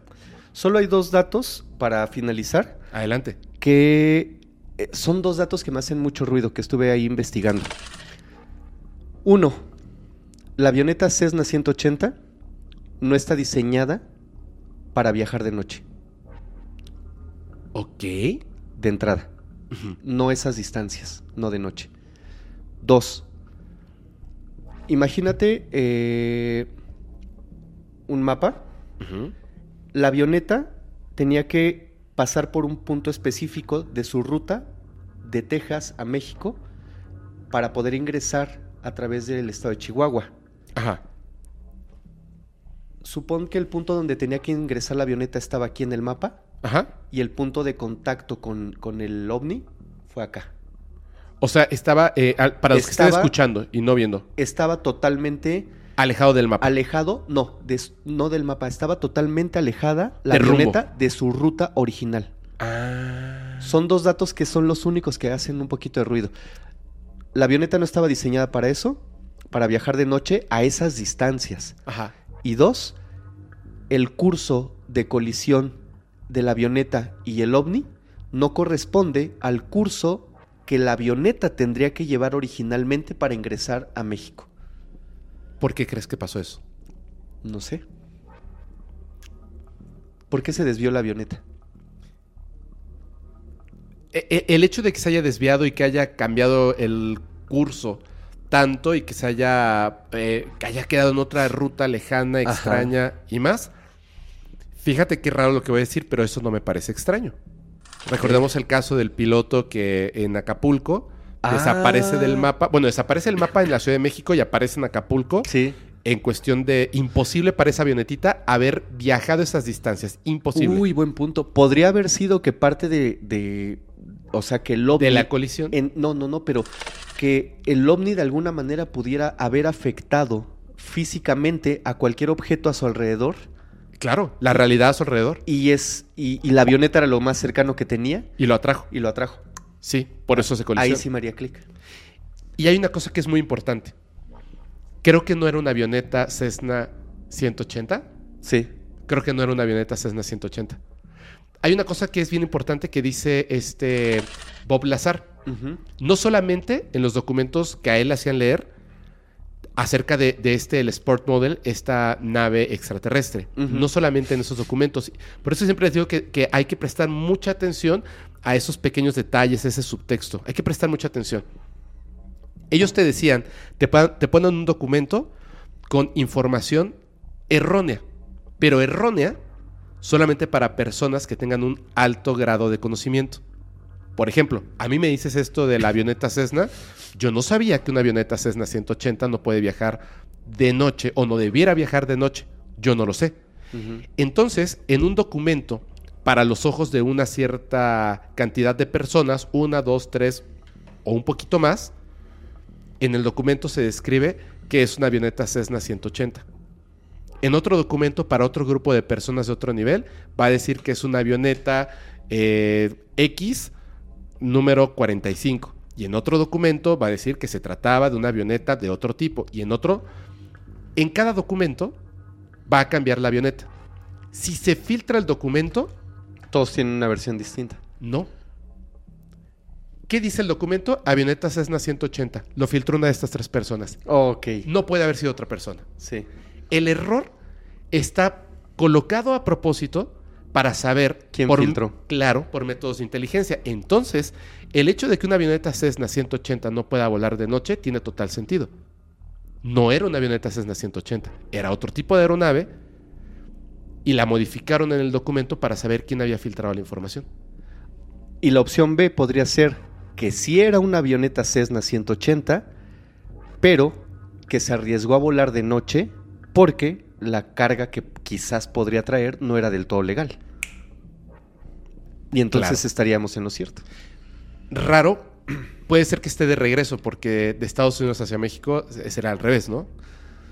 Pues, Será al revés. Pero a lo mejor estaba regresando. Ni modo que se queden allá, ¿verdad? pues sí, puede ser. Uy, uy, uy, uy, uy, uy. ¿Cómo ves? Este. Tengo hambre y en el buffet hay misterio. Ah, jale. Ay, me emocionan mucho estos temas, Fer. En mi cabeza están ocurriendo muchas cosas en este momento. Ok, eh, vamos a hacer una cosa, si te parece bien. Sí. Vamos a hacer una cosa muy importante. Te- las cosas que te voy a contar a continuación son, a lo mejor, eh, eh, no en un orden lineal, voy a tratar de que así sea. Voy a narrar muchas cosas y quiero explicar algo que es muy importante antes de comenzar. Uno, es importante en la historia cómo tenemos la información. Esta es una informa- información filtrada y después este, desclasificada, lo cual es muy interesante. Tercero, lo que ocurre para que la información no se filtre, cómo se filtra. Súper importante. Hay una persona borrada de la historia. Y además hay información que cuando tú la buscas, No está. ha sido cuidadosamente, ojo, porque fue filtrada y después desclasificada. Cuando fue filtrada, la información estaba más pura, pero no de todos los testigos.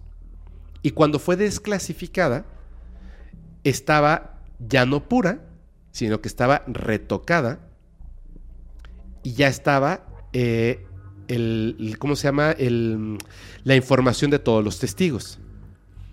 Pero estos testigos ya les habían modificado muchas cosas de su realidad. Y la historia fue mutando a través del tiempo porque hay claramente una mano que tiene un borrador que fue borrando ciertas cosas. Y hay una cosa bien interesante que no entiendo cómo cadenas de televisión, eh, documentales, investigadores, dejaron pasar cosas tan evidentes. Ya no digamos ni siquiera, bueno, es que yo no sabía que una avioneta Cessna 180 no puede volar de noche. No. Estoy hablando de, de cosas tan importantes como, por ejemplo, que entran tres personas y salen dos. Y conocemos el nombre de las dos personas que salieron y nunca nadie preguntó Por la tercera. qué pasó con esa tercera persona. Súper importante. Fíjate, también hay que, hay que tomar en cuenta lo siguiente. Al ser una información desclasificada, es una información real. No me importa a mí lo que, bueno, es que no sé qué, es que lo hacen para que nos entretenga. No, ellos no querían desclasificar esta información. Se vieron obligados a desclasificar la información. Y hubo un problema muy importante entre naciones debido a que esta información se filtró y fue desclasificada. Ahora, esta, esta historia es conocida como el caso de Rendlesham Forest, que es el, bosque Rendlesham. Esto ocurre en Gran, Bre- Gran Bretaña, perdón, el 26 de diciembre de 1980. Luego, luego, después de que termina, pues, eh, los festejos de Navidad, por supuesto. Ahora, lo que ocurre aquí involucra a varias personas, pero hay tres personas en específico que tienen un grado de importancia máximo en la historia. Uno es Jim Peniston, que es súper importante por eh, la manera en la que él vive el fenómeno. Hay otro que además eh, es el que, digamos, desclasifica la información, es el eh, teniente coronel Charles Halt, que además hay una grabación en audio de la experiencia cuando ocurre. Él lleva una grabadora con un micro, eh, de estas de microcassette Ajá. y va narrando Lo que va ocurriendo. lo que sus ojos están viendo, lo que se está escuchando, etcétera, etcétera, etcétera. Porque no fue un evento de una sola ocasión. Es un evento que se repitió tres veces, tres días seguidos. El día 26 de diciembre, el día 27 de diciembre, el día 28 de diciembre. Por eso involucra a tantas personas. Pero vamos desde el principio. Ok. Muy bien. En este momento eh, me voy a colocar mis gafas porque sí necesito leer algunos detalles porque son súper importantes. Ok. ¿Vale? No me quiero equivocar con esto, ya que la información ha sido de verdad muy difícil de conseguir, aunque hay demasiada información allá afuera, información tremendamente eh, equivocada, porque ha sido, mm, o sea, han tratado de ocultar la verdad ya escrita, lo cual es muy raro y no entiendo el por qué. Pero vamos a, a empezar con los primeros datos de, de este, este caso que ocurre, repito, en el, en el bosque Rendlesham, así se llama. Bueno, así se llama, por supuesto. ¿Qué pasa con esto? Eh, este, este lugar donde ocurre todo este incidente, donde está este bosque, es en Inglaterra, en una zona llamada Suffolk. Ocurre el 26 de diciembre de 1980, a las 3 de la mañana, el primer incidente. Lo que, lo que les voy a narrar es extraño, pero no es extraño en el mundo del fenómeno eh, no humano, del fenómeno ovni. Sin embargo, hay unas cosas que en un principio nos pueden parecer raras, pero con el tiempo vamos a llegar a la resolución y entender por qué ocurre así. Ojo con esto, spoiler a partir de este momento. Aparece en un periódico, este periódico se llama News of the World, una nota titulada eh, UFO Lands in Suffolk, que es un ovni aterrizó en Suffolk. Aparece esta nota el 2 de octubre de 1983. Es decir, literal, casi tres años después del evento. En este periódico, eh, en esta nota, está escrita no por un corresponsal trabajando activamente en el periódico, sino por una persona que nadie sabe quién es. Esta persona se hace llamar Art Wallace, es quien firma esta nota. Rareza. ¿Por qué un periódico publicaría un, escrito tan importante, sobre todo en aquella época, de una persona que ni siquiera conocen y no trabaja para ellos. La razón es la siguiente. Quien estaba em, designado a tener ese espacio en el periódico para escribir notas de, de, cosas diversas que no tienen nada que ver con el fenómeno ovni, decide publicar la carta que anónimamente le había enviado una persona. Pero esto es mentira. Este periodista conocía perfectamente a la persona que había mandado la nota. De hecho, no había mandado la nota. Le había dictado la nota. Era su amigo. Esta persona estuvo presente en el evento. Y para evitar que, híjole, así como el ovni, él también desapareciera de este mundo, entonces tuvo que hacerlo de manera anónima e inventan esta historia de que recibe una carta de manera anónima de un tal Arcualas, donde se describen estos eventos que ocurrieron en este lugar. Y cuando sale la nota, pues hubo como mucho interés al respecto de, lo que decía el periódico y la gente acude a este espacio de, pues de la sociedad, que es el bosque, que no es de los militares en esta parte, y empiezan a hacer como, las cosas en grande. Entonces inmediatamente tiene que salir, eh, en este caso, la parte militar a decir, lo que dice ese periódico no es cierto. Eso nunca pasó. Están locos. Es una mentira. Como siempre. Y listo. Ahora, que ya sabemos, porque dice spoiler, que esto se desclasifica, sabemos que nos mintieron. Pero ¿quién nos mintió? Pensando que nosotros todos somos ingleses, que no lo somos. Sucede que en aquel entonces, en este lugar, en el bosque de Rendlesham, es un bosque bien bonito, de coníferas, eh, pues muy oscuro, muy húmedo, muy frío. Tiene una particularidad.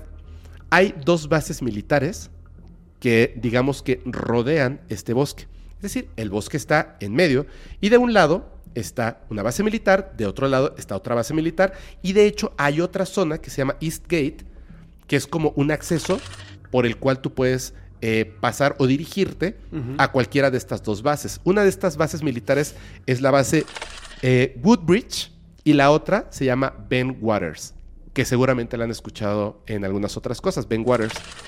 Pero en aquel entonces estaban ocurriendo dos cosas tremendamente importantes y una te va a hacer clic de inmediato.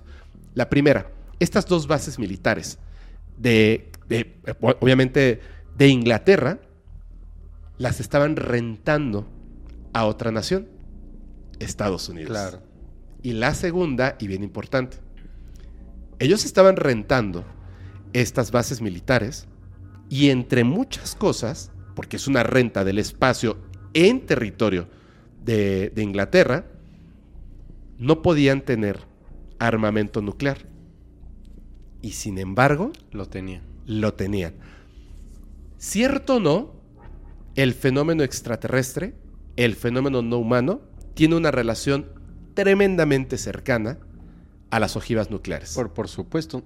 Ellos mismos las han desactivado. Así es. En este lugar, solamente como dato, para que vean que es, real de lo que estamos hablando, 100%, ¿eh? el coronel Gordon Williams era el coronel que estaba, eh, tenía este, estas dos bases a su mando. Cada base también tenía directores, a veces compartían por zonas, porque pues, hay un orden jerárquico.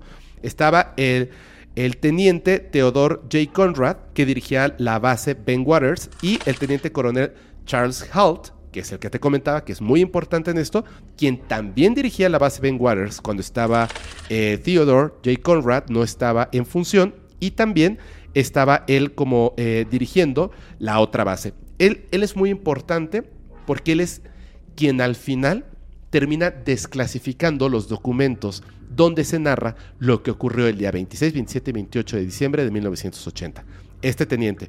¿Por qué? Porque hay una ley que es bien rara esta ley porque está en muchos países, no solamente en Estados Unidos, en Inglaterra, en otros países también, como en Rusia. ¿Qué es lo que sucede? Esta ley te dice que a partir de tanto tiempo, tú puedes exigir como ciudadano que se desclasifique un documento. ¿Cierto? Sí. Ok. Yo soy el gobierno, Fer. Tú eres la ciudadanía. ¿Quieres que desclasifique un documento? ¿Cuál? O sea, ¿cómo voy a saber si... Claro, está clasificado. Claro, o sea... ¿Cómo podrías tú pedirme que desclasifique un documento? No es como que me digas, desclasifica todos lo- los de los ovnis. De hecho, en Estados Unidos ligeramente se puede hacer eso. Pero aquí no. Pero como estaba, O sea, puedes pedir la desclasificación de un documento sin tener el conocimiento de qué documento quieres que desclasifiquen. no se puede. No se puede. No pues, se puede. ¿Cómo? Aquí le tienes que decir a qué hecho específico te refieres. ¿Qué documento? Pero como se había hecho la filtración primero en el periódico, la que supuestamente era falsa, y después hubo información que sale de las personas, los testigos, cuando se da el momento de poder hacer la desclasificación, es este general, Charles Holt, quien desclasifica el documento que él había eh, redactado en aquel entonces y también se desclasifica el audio que está en internet, se puede escuchar, son eso es, mu- es mucho y realmente no hay hay pocas cosas rescatables de ese audio y ahorita les voy a decir por qué hay audio y por qué no hay fotos y por qué sí hay fotos, pero por qué no hay fotos contundentes y por qué no hay video. Si hay video. Uf, vamos a ahora sí a entrar a las cosas raras. Hay una persona que ha sido borrada de la historia.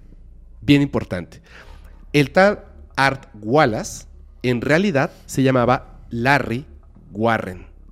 Larry era miembro de la Policía de Seguridad para la estación de la Fuerza Aérea en Ben Waters, donde ocurren estos hechos.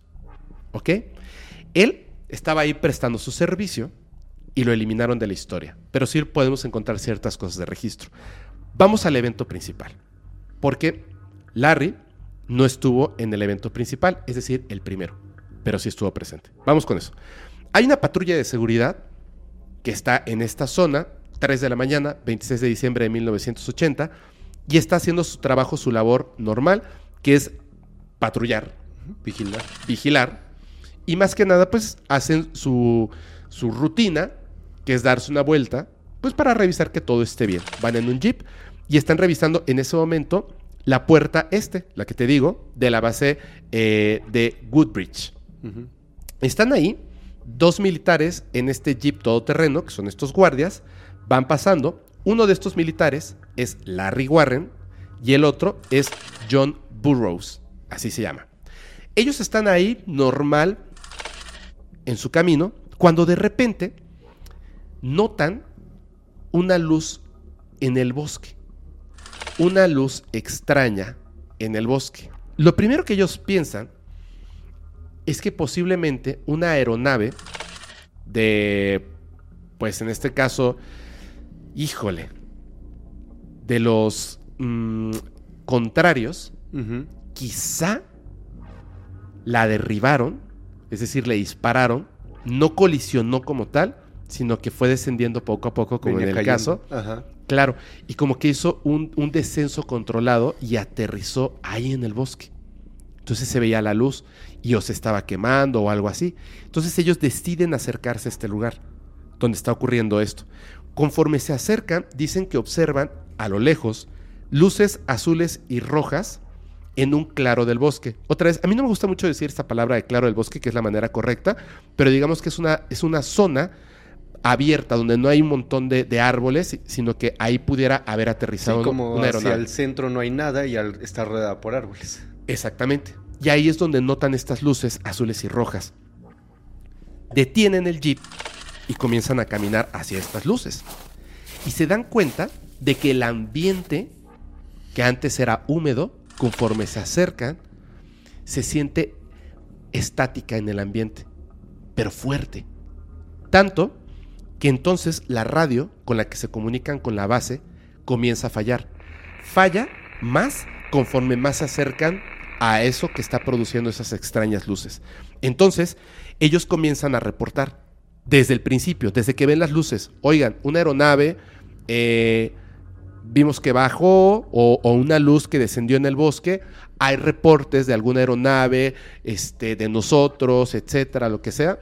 De hecho, la persona que está en control no tiene nada en radar y piensa que es una broma y le dice, sí, Santa Claus, como acaba de pasar la Navidad, Ujú. me dice, vayan a ver, ¿no? Dice, seguramente por ahí están sus renos. Ok, o sea, no hay reporte y deciden continuar, ¿no? Conforme se acercan, empiezan a perder el, el- la comunicación, la radio comienza a fallar.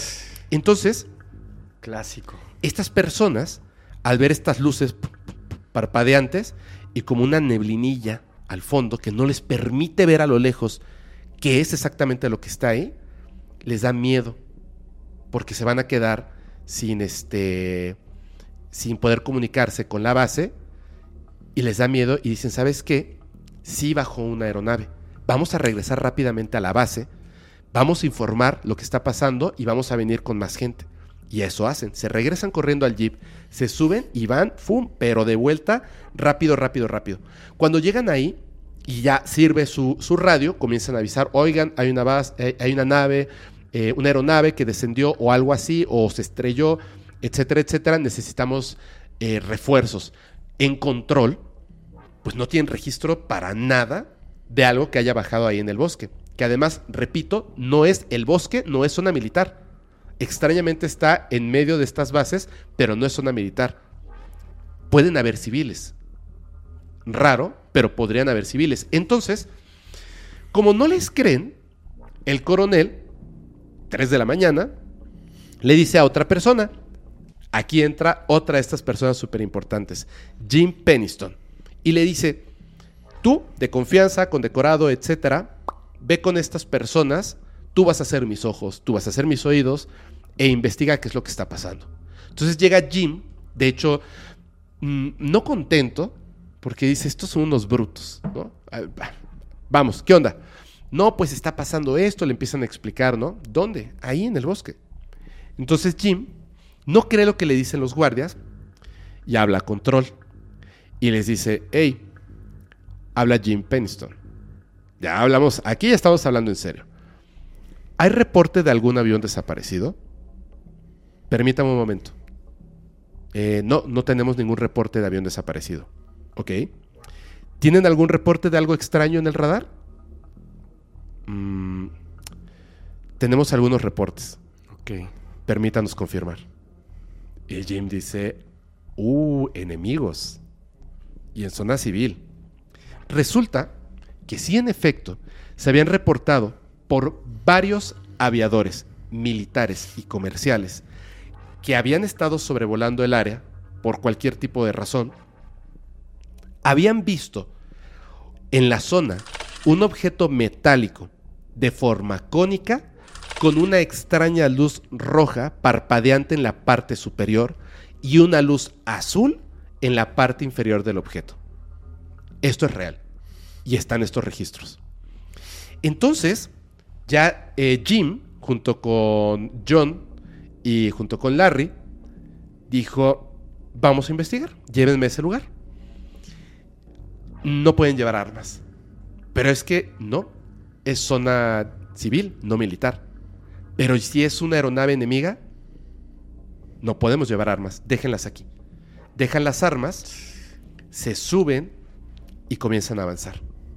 Conforme van avanzando, Jim, John y Larry, quien después filtra la noticia, observan extrañamente que lo que decían estas personas no era una mentira.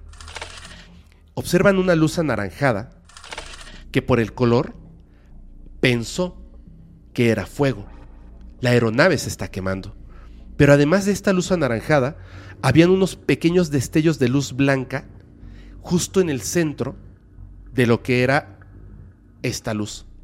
Como si personas estuvieran con lámparas prendiéndolas y apagándolas. Desde adentro. en ese lugar donde se estaba quemando algo. Claro, los pilotos. Entonces comienzan a acercarse más y más. Pero llega un momento en el que les dice, hey, detengan el jeep. Porque ya en el bosque ya no existe camino para que el jeep pueda avanzar. Y hay pues lodo, humedad, etc. Y les dice, paremos aquí el jeep y continuemos caminando. En ese momento, cuando deciden regresar a pie, toman la radio y empiezan a avisar a control. Está pasando esto, nos vamos a detener, vamos a dejar el jeep, vamos a continuar. Y la radio ya comienza a tener estática, pero aún los escucha. Y entonces Jim le dice a Larry, tú te quedas en el jeep. Y usted, John, venga conmigo. Entonces Larry, que es el que filtra después la noticia, se queda en el jeep esperando. John y Jim Peniston continúan su camino. Conforme van avanzando, imagínense esto por favor. El bosque, 3 de la mañana, la radio comienza a fallar. Están los ruidos de un bosque, en la noche. El viento, las hojas, algunos animales por ahí. Y de repente, silencio absoluto. Absoluto.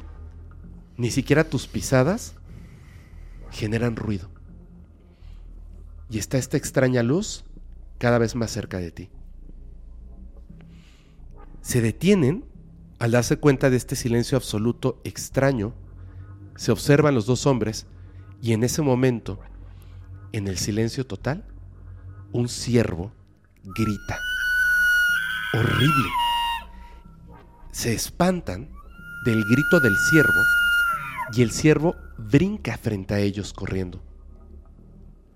Y en eso empiezan a escuchar que los animales de alrededor, no solamente del bosque, sino de una granja cercana, porque eso es lo que describen, animales de granja y del bosque, comienzan a gritar, alterados terriblemente. Al mismo tiempo, gritan, gritan, gritan.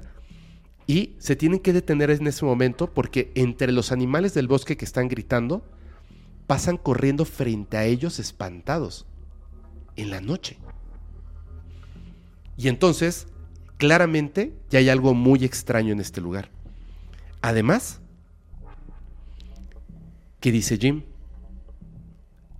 Los gritos, por supuesto, después de un silencio absoluto, los gritos de los animales de la granja, del bosque, hubo algo que era más extraño aún, que escuchar a todos los animales alterados gritando de repente. Entre los gritos estaba el grito de una mujer. Entonces, terminan de gritar los animales y de repente, ¡pum! Silencio total otra vez. A ver, entonces, ¿nuevamente se hizo silencio o cómo? Sí, nuevamente se hace el silencio. Ok. Después de que los animales están gritando, nuevamente silencio. Pero aquí ocurre algo bien impresionante. Ya solamente quedaba John, Burroughs y Jim eh, en, el camino hacia esta extraña luz o extraño juego de luces. Cuando se hace nuevamente el silencio, que es lo que muchos definen como esta irrealidad aparente del fenómeno no humano, John decide quedarse atrás. O eso es lo que piensa en un momento Jim. Jim Peniston dice, en, digamos que en ese momento ya no están pensando claramente. Ya ves que pasa mucho eso. Ya no están pensando claramente porque en realidad John no decidió quedarse atrás. Él iba caminando y en el momento en el que se hace el silencio, se queda congelado, Estático. estático, respirando, con la mirada al frente, con los brazos a- así, a un costado, cada uno, parado, simplemente ahí, detenido. Y Jim continúa caminando. Pero no se da cuenta que él se quedó atrás. ¿Sí? Pero de esa manera. En así. su- sí, así, tal cual, se queda así. Ok. En su cabeza, para, para, para Jim, John decidió detenerse. Y para John, Jim nunca continuó caminando. Él no recuerda lo que ocurre a continuación que te voy a narrar. Esta es la parte que es tremendamente importante. Jim continúa caminando y entra a este claro del bosque. Lo que encuentra ahí es lo siguiente. Él observa una aeronave o algo así flotando. Es lo primero que él piensa, que está flotando y que tiene un campo de fuerza, escuchaste bien, un campo de fuerza que cubre el espacio donde está este claro del Ajá. bosque, un campo de fuerza Como un domo invisible. pero visible, Ajá. porque dice que el color de este campo de fuerza es como grisáceo amarillento espeso. Imaginemos esto. Él alcanza a notar más o menos que hay algo ahí, una aeronave que produce un juego de luces, y hace cuenta que hay una como nata de, de mm, este, eh, ¿cómo se llama esto? Mm, Es, fog, este, humedad, em, Como niebla. como niebla, exactamente, pero de color amarillenta grisácea, como sucia, que, no está recorriendo el espacio, sino que está en un campo de fuerza, como en un domo, invisible. Me imagino como una... ¿Has visto el- las burbujas de jabón? Exactamente. Así, que, eh, que puedes ver distintas tonalidades que va cambiando amarillo, azul. Tal cual, y ese, ese humo, grisáceo amarillento, como el de un cigarro sucio, así. Ok. Eso exactamente acabas de escribir, eso. Entonces, él eh, decide se ac- acercarse a este campo de fuerza. Lo toca y obviamente su mano atraviesa, como si no existiera. Aunque se siente la estática. Y decide entrar. Y entra, accede a ese campo de fuerza. Cuando accede a ese campo de fuerza, las cosas cambian. Ya no está esta niebla. O sea, está ahí, pero ya no está tan poderosa que pueda eh, ocultar a su vista la aeronave. Ahora la ve claramente. Como si la niebla solamente estuviera en el campo de fuerza. Ve claramente la nave. Es algo parecido a un ovni, pero no es redondo. Es como un obelisco, de color negro, metálico y brillante. Él dice que más, más que negro metálico brillante, porque esto es, este micrófono es negro metálico brillante. Ujú. Dice que es como si fuera una pieza de vidrio negro con las formas muy definidas, un poco mate y brillante al mismo tiempo. Como si fuera el centro fuera mate y después tuviera una capa de vidrio negro brillante. ¿Me entiendes más sí, o menos? Sí, sí, sí, sí. De hecho, creo que todos hemos visto algo así de repente. Y, Perdón, dime, ¿hemos visto recientemente una foto así? ¿sí? Sí, ¿verdad? Sí, en, en el caso del doctor Jonathan Reed. No, no, no. Recién, recién. Ah, recientemente, mm, foto, no video, pero al final te lo voy a contar. No sé por qué se me vino a la mente. ¿Sí? Yo también cuando lo estaba escuchando dije, yo sé que he visto esto antes, Sí. sé que lo he visto. Bueno, él atraviesa esto y ve este, este objeto que está ahí, y fíjate, se acerca hasta tenerlo a- así, estar parado junto al objeto. Lo observa perfectamente, perfectamente al objeto. Dice que debajo de la piel de este objeto, lo que te digo, que está como recubierto, Ajá. hay un juego de luces titilantes que cambian de color y se mueven a su alrededor haciendo figuras. Imagínate esto, es como ver por primera vez la pantalla de un celular, pero está eh, como si estuviera apagada Claro. y de repente cruzan luces. Sí. La primera, o sea, ahora lo vemos y lo vemos normal. Pero imagínate que nunca has visto un celular y de repente ves un objeto que todo es una pantalla negra y de repente lo recorren mm, unas luces que cambian de color azul, amarillas. Y estas luces no creas que son unas luces destellantes. Como si fueran una pantalla, son luces que cambian de forma, como si fuera una pantalla. A veces son círculos, luego son triángulos, cuadrados, figuras extrañas que están recorriendo este objeto como triangular, como piramidal, como un obelisco, dándole vueltas. Me lo imagino, perdón, como... eh, ¿Has visto las pantallas de los celulares rotos? Que está todo por eh, negro y todavía se alcanzan a ver algunas líneas de colores dentro de la negrura de la pantalla. Algo así. Ok. ¿Sabes a qué me recordó? Como por ejemplo estos objetos eh, luminosos que estaban recorriendo el cuerpo, flotando sobre el cuerpo del extraterrestre que observa Deep Prasad. Mm, sí, porque él decía que los veía alrededor de los brazos y del dorso. Así es. Me recordó eso, pero solamente que en este objeto, digamos, sólido que estaba ahí, ¿no? Este objeto tecnológico. Después de que está viendo esto, voltea hacia atrás, o sea, dándose cuenta de, de lo raro de lo que está viendo. Esto, esto no es una aeronave. No cabría una persona ahí adentro.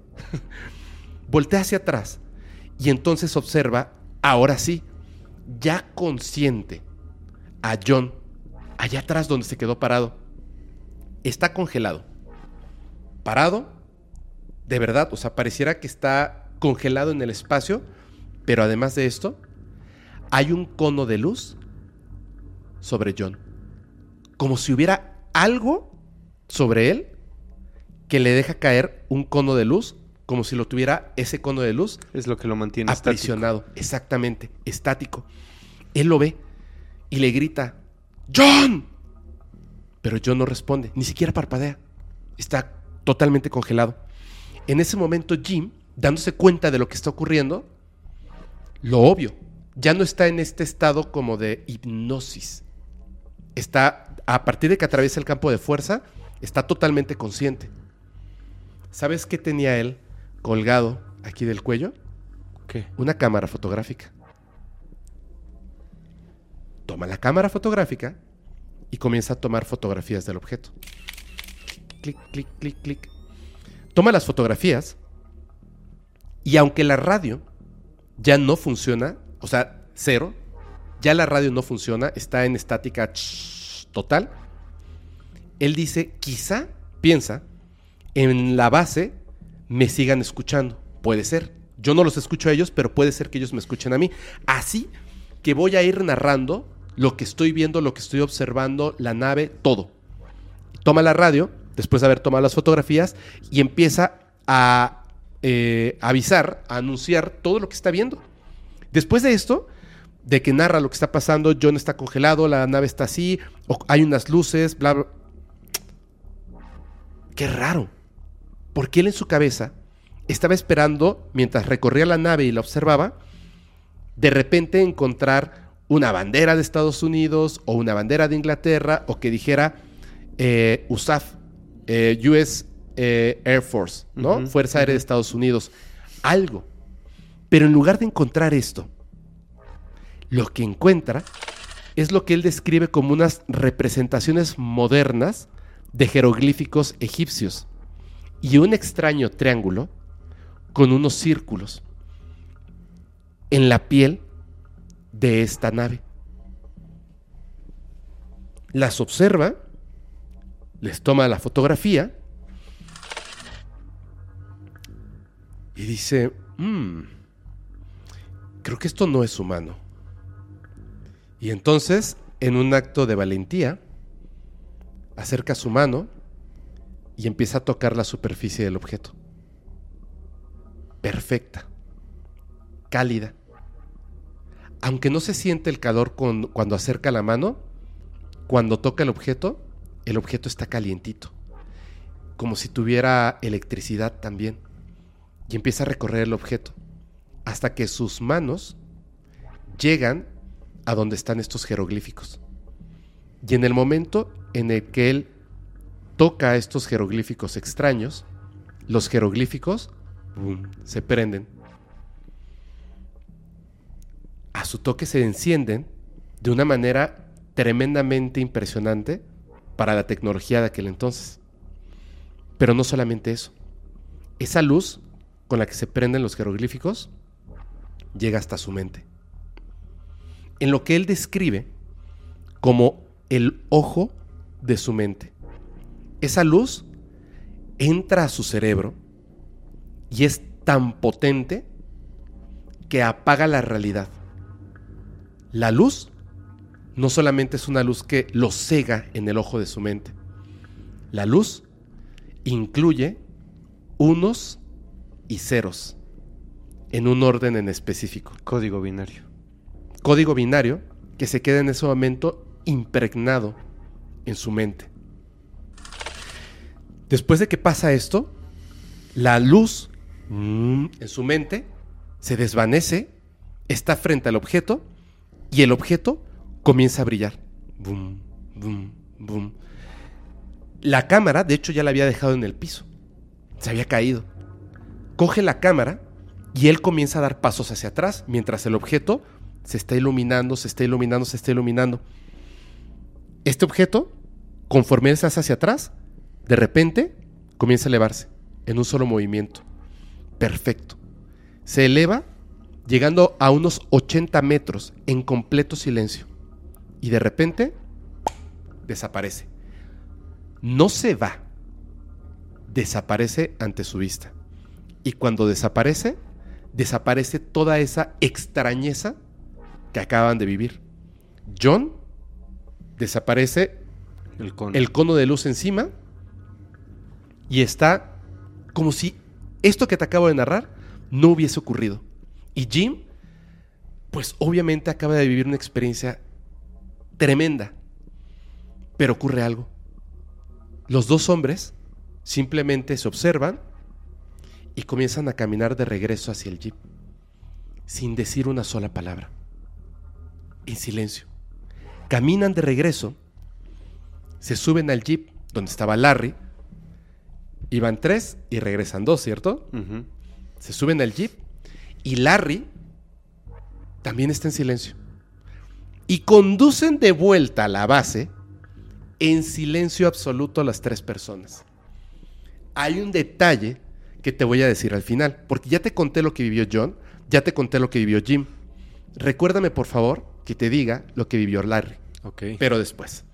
Al día siguiente, Jim Peniston, que ahora se vuelve nuestro prota- protagonista en la historia, y otros militares, ya no está John ni Larry, regresan al lugar del avistamiento para investigar. Obviamente ya estaba enterado el coronel y más personas. Cuando llegan a este lugar, Jim está súper emocionado, pero tremendamente emocionado. Va otra vez con su cámara, eh, llegan a este lugar y les dice, es ahí. Se acercan y en efecto encuentran que en el lugar hay tres huellas triangulares, que es exactamente, recuerda que la nave es como un triángulo, como un obelisco, eh, sería como la punta del objeto y los dos lados, Ok. pero es un triángulo perfectamente equilátero. Y las marcas dejadas en el piso son igual como triangulares, que es donde él dice que aterrizó la nave. Las ramas, ¿te acuerdas que sube 80 metros y se va? Y además había llegado en ese punto. Las ramas de los árboles eh, que estaban ahí, de los pinos, estaban rotas. Pero no solamente estaban rotas, estaban quemadas algunas. Como si algo las hubiera quemado y en otros casos las hubiera simplemente roto. Llevan un contador Geiger y se dan cuenta que la radiación del lugar es el doble de lo normal, solo en esa zona. En otras zonas no, solo en esa zona.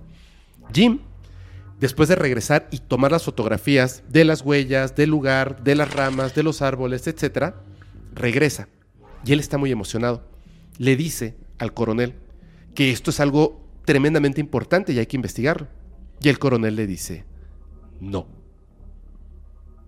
Muy bien, señor. Entonces él se queda pensando, "Mm, esa parte no es una zona militar, es una zona civil. Nadie me puede decir que no puedo ir. Y va de regreso.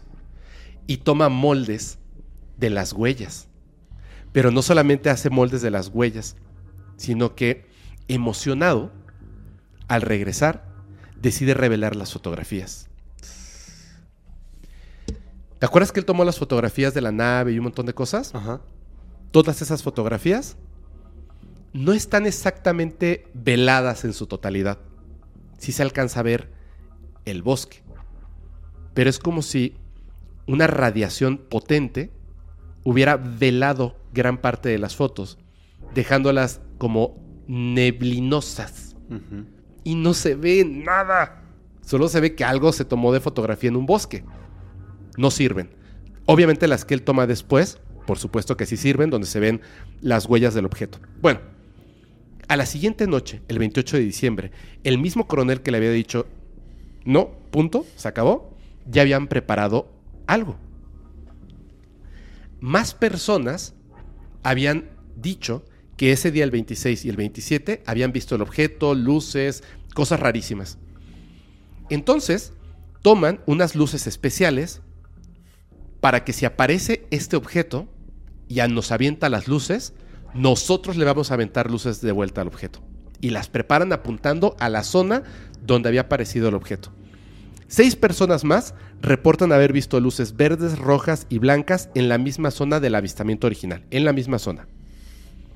Dicen que las luces, o sea, el objeto, no era sólido siempre, sino que cuando se presenta el día 28, se presenta como una luz que desaparece y aparece en diferentes partes cercanas a la base. Y entonces, desde la base, que estaba así, pum, pum, apareciendo y desapareciendo, le tiran las luces. Y entonces el objeto desaparece, aparece, y las luces del lugar, pum, se apagan. Y se pone como loco el coronel. Traigan otras luces, porque estas están muertas. Así, como si, adiós batería. Y ya tenían preparadas otras luces y las vuelven a poner y le vuelven a disparar al objeto las luces. Pero el objeto ya había descendido al lugar, el mismo lugar. Entonces, dicen en la torre de control, porque eso está en el informe, que registraron este fenómeno de luces que aparecían y desaparecían en la zona durante 90 minutos. Cañón. El coronel, ya emocionado, pues no era lo que le había dicho Jim. O sea, él ya estaba experimentando en carne propia esta tecnología no humana. Ahí, como una comunicación. Y da la orden. Luces, visión nocturna, grabadoras de audio, cámaras, contadores Geiger. Tómenlo, vamos al lugar. Y empiezan a avanzar. En el camino se dan cuenta de que la radiación, porque ahora ya no nada más van caminando. ¿Por qué razón la radio comenzaba a fallar? Porque había radiación. Conforme ellos se iban acercando, los contadores Geiger subiendo. iban subiendo y allá estaba la luz. Tuvieron que pararse igual, ir a pie. Y ahí estaba la luz a lo lejos. Este juego extraño de luces, en esta como neblina, ahí estaba. Y ellos iban contando, así, tuc, tuc, tuc, tuc, tuc, cómo iba aumentando la radiación. Iban grabando. Iban tomando fotografías. Llevaban incluso visión nocturna. Ahorita voy a eso. Este, este coronel va grabando el audio. Porque recuerda que eh, en ese momento, pues lo que llevaban era una cámara que estaba filmando, no grabando. Él va con esto eh, y va narrando todo lo que sus ojos ven, que es esta grabación que es muy interesante, donde él habla acerca del objeto cuando ya lo logran ver. Cuando ya ven el objeto, que dice que están estas extrañas luces, los animales gritando y actuando raro, captadas ahora sí en audio. Cuando está pasando esto, dice que están viendo la nave. La ven en el mismo claro del bosque y narra que es una nave tipo pirámide u obelisco, pero que tiene algo parecido a un ojo que parpadea. Es como un ojo hecho de luz y parpadea. Ese ojo nos observa y le indica a uno de los que está ahí, a uno de los militares, que observe a través de la visión nocturna. Cuando levanta y empiezan a observar con la visión nocturna, le dice que eso que es como un ojo que brilla, en realidad es un punto negro, como una pupila humana, y de repente como que el párpado se cierra y dejas de ver la pupila con un negro absoluto. Y cuando se abre el ojo, que se mueve y los observa, los está notando, expulsa una luz tan potente, solo visible en la visión nocturna, que le lastima los ojos. Y empiezan a observar a este objeto que está haciendo este parpadeo, con algo que parece una- un ojo de luz extrañísimo, y los lastima. Entonces deciden acercarse. Y cuando deciden acercarse más al objeto, la nave, de repente, comienza a ascender, se detiene, ellos están observando, grabando, fotografiando, y de repente, ¡pum!, dispara un cono de luz al piso, como una advertencia. No se acerquen más. Apunta este cono de luz al piso que ellos observan claramente Y la nave de repente ahora no desaparece, sino que ¡fum! sale disparada a una velocidad tan potente que estas personas que están ahí en el claro del bosque, volteando hacia arriba, observando esta nave, que sale disparada hacia el espacio exterior tan rápido, es tan potente la velocidad que expulsa un aire helado tan fuerte que los avienta y caen al suelo. Así, se caen. Y después de haber salido volando la nave y desaparecer, aparecen unos puntos de luz como plasma de colores que en el lugar donde estuvo detenida la nave y se fue, empiezan a dar vueltas en círculos. Y de repente, estas como plasma que están girando, empiezan a dar vueltas más rápido, más rápido, más rápido mientras cambia de color y de repente, ¡pum! Salen volando también. Como si fueran objetos sólidos también, como esta nave. Dice que se quedaron un rato ahí haciendo círculos y les pareció tremendo. Se supone que esas cámaras, que esas grabaciones, no existen. Están en el reporte, pero cuando desclasifican, dicen, no, no, no, es un error. Pero si ustedes escuchan las más de dos horas del audio, se escucha claramente la palabra camera. O sea que sí hay. Queda la duda de si eh, se velaron las fotografías o Ocultaron. las ocultaron, que yo creo que las ocultaron. Pero hay una cosa bien importante. Sí hay una fotografía de las luces del objeto. Antes de que se acercara tanto Jim Penniston, que ya no se viera eh, porque está velada la fotografía. Y la vamos a mostrar. Así que si ustedes quieren verla, ahí está. Son unas luces nada más. Pero es interesante que existan y son parte de los archivos de, este mm, evento.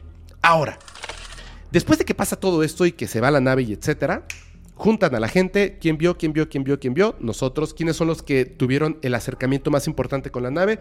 Jim levanta la mano, levanta la mano John, levanta la mano Larry, vengan ustedes para acá. A todos, todas las personas que trabajan aquí, van a firmar este documento. Y tú a mí me vas a decir en la cara qué fue lo que viste. Pues había una nave, no, Clásico. no, no viste eso. Perdón por lo que voy a decir. Pero básicamente les dijeron, tú vas a jurar y vas a firmar bajo juramento que eres un pobre imbécil. Te confundiste. Lo que realmente viste fueron las luces del faro Orford que está a unas millas de distancia. Pero señor, ¿quieres desaparecer? No, ¿verdad? Tú aquí a mí me lo vas a jurar. Voy a volver a preguntar. Larry, ¿qué fue lo que viste? Señor, juro que lo que vi fueron las luces del faro. Perfecto, firma el documento. Jim, ¿qué fue lo que viste? Así, con John, con Jim, con Larry y con todas las personas que tuvieron algo que ver con este evento. Caso cerrado. Pero Jim llegó a su casa después de haber tocado el objeto. Y cuando llega, ocurre algo en su cabeza que no lo deja no solamente dormir, y ya lo vimos en el caso del comandante CJ, igual con un, con un mensaje binario. Él no puede dormir, no puede existir, no puede pensar claramente si no coloca estos unos y ceros en papel sí. y comienza rápido, rápido, rápido, rápido, rápido, rápido, rápido, rápido, rápido, rápido, hasta que se lo saca de la cabeza. Dice que sueña y ve los números, etcétera. Pero él, él los apunta en un em, blog de notas que tenía. Apenas estaba terminando el evento, él ya lo había apuntado. Después firmó el documento y lo que tú quieras. Bueno, hay un código binario ahí. Ahorita voy a llegar a eso. Larry decide filtrar la noticia tres años después. Él notaba que Jim estaba mal. Ya eran amigos. Él notaba que Jim tenía un secreto que no le decía a nadie, pero que lo tenía raro a partir del día del evento. Porque John Dice que se acercaron y de repente la luz se apagó, el objeto salió volando y él como que se hizo para atrás. Y dice que lo que dice Jim es mentira. Jim nunca se acercó al objeto. Jim nunca lo tocó. Íbamos caminando y de repente el objeto se fue. Sí, tenían distinta percepción. Tenían distinta percepción. Pero Larry era un tercer observador. Borrado de la historia. Por una razón.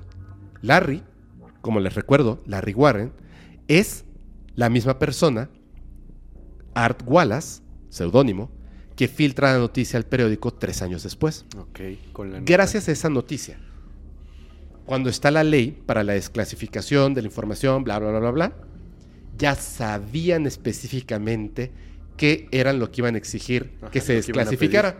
Claro, aunque el gobierno, los militares habían dicho que no era cierto, que no era cierto, que no era cierto, desclasifican. ¿Y qué desclasifican?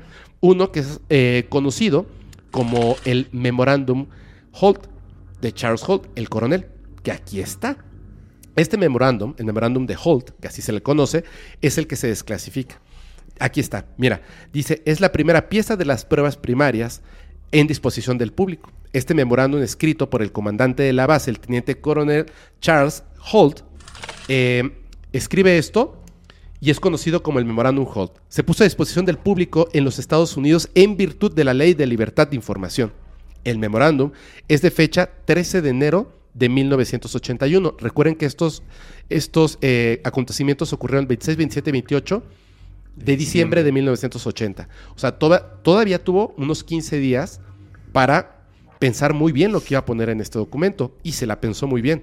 Se dio cuenta de que en algún momento se iba a desclasificar quizá y podían llegar a esta información y entonces comenzó el ocultamiento de la realidad.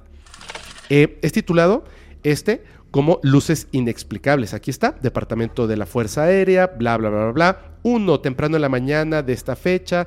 Y aquí va contando todo lo que pasa. Está dividido en tres, cuatro partes.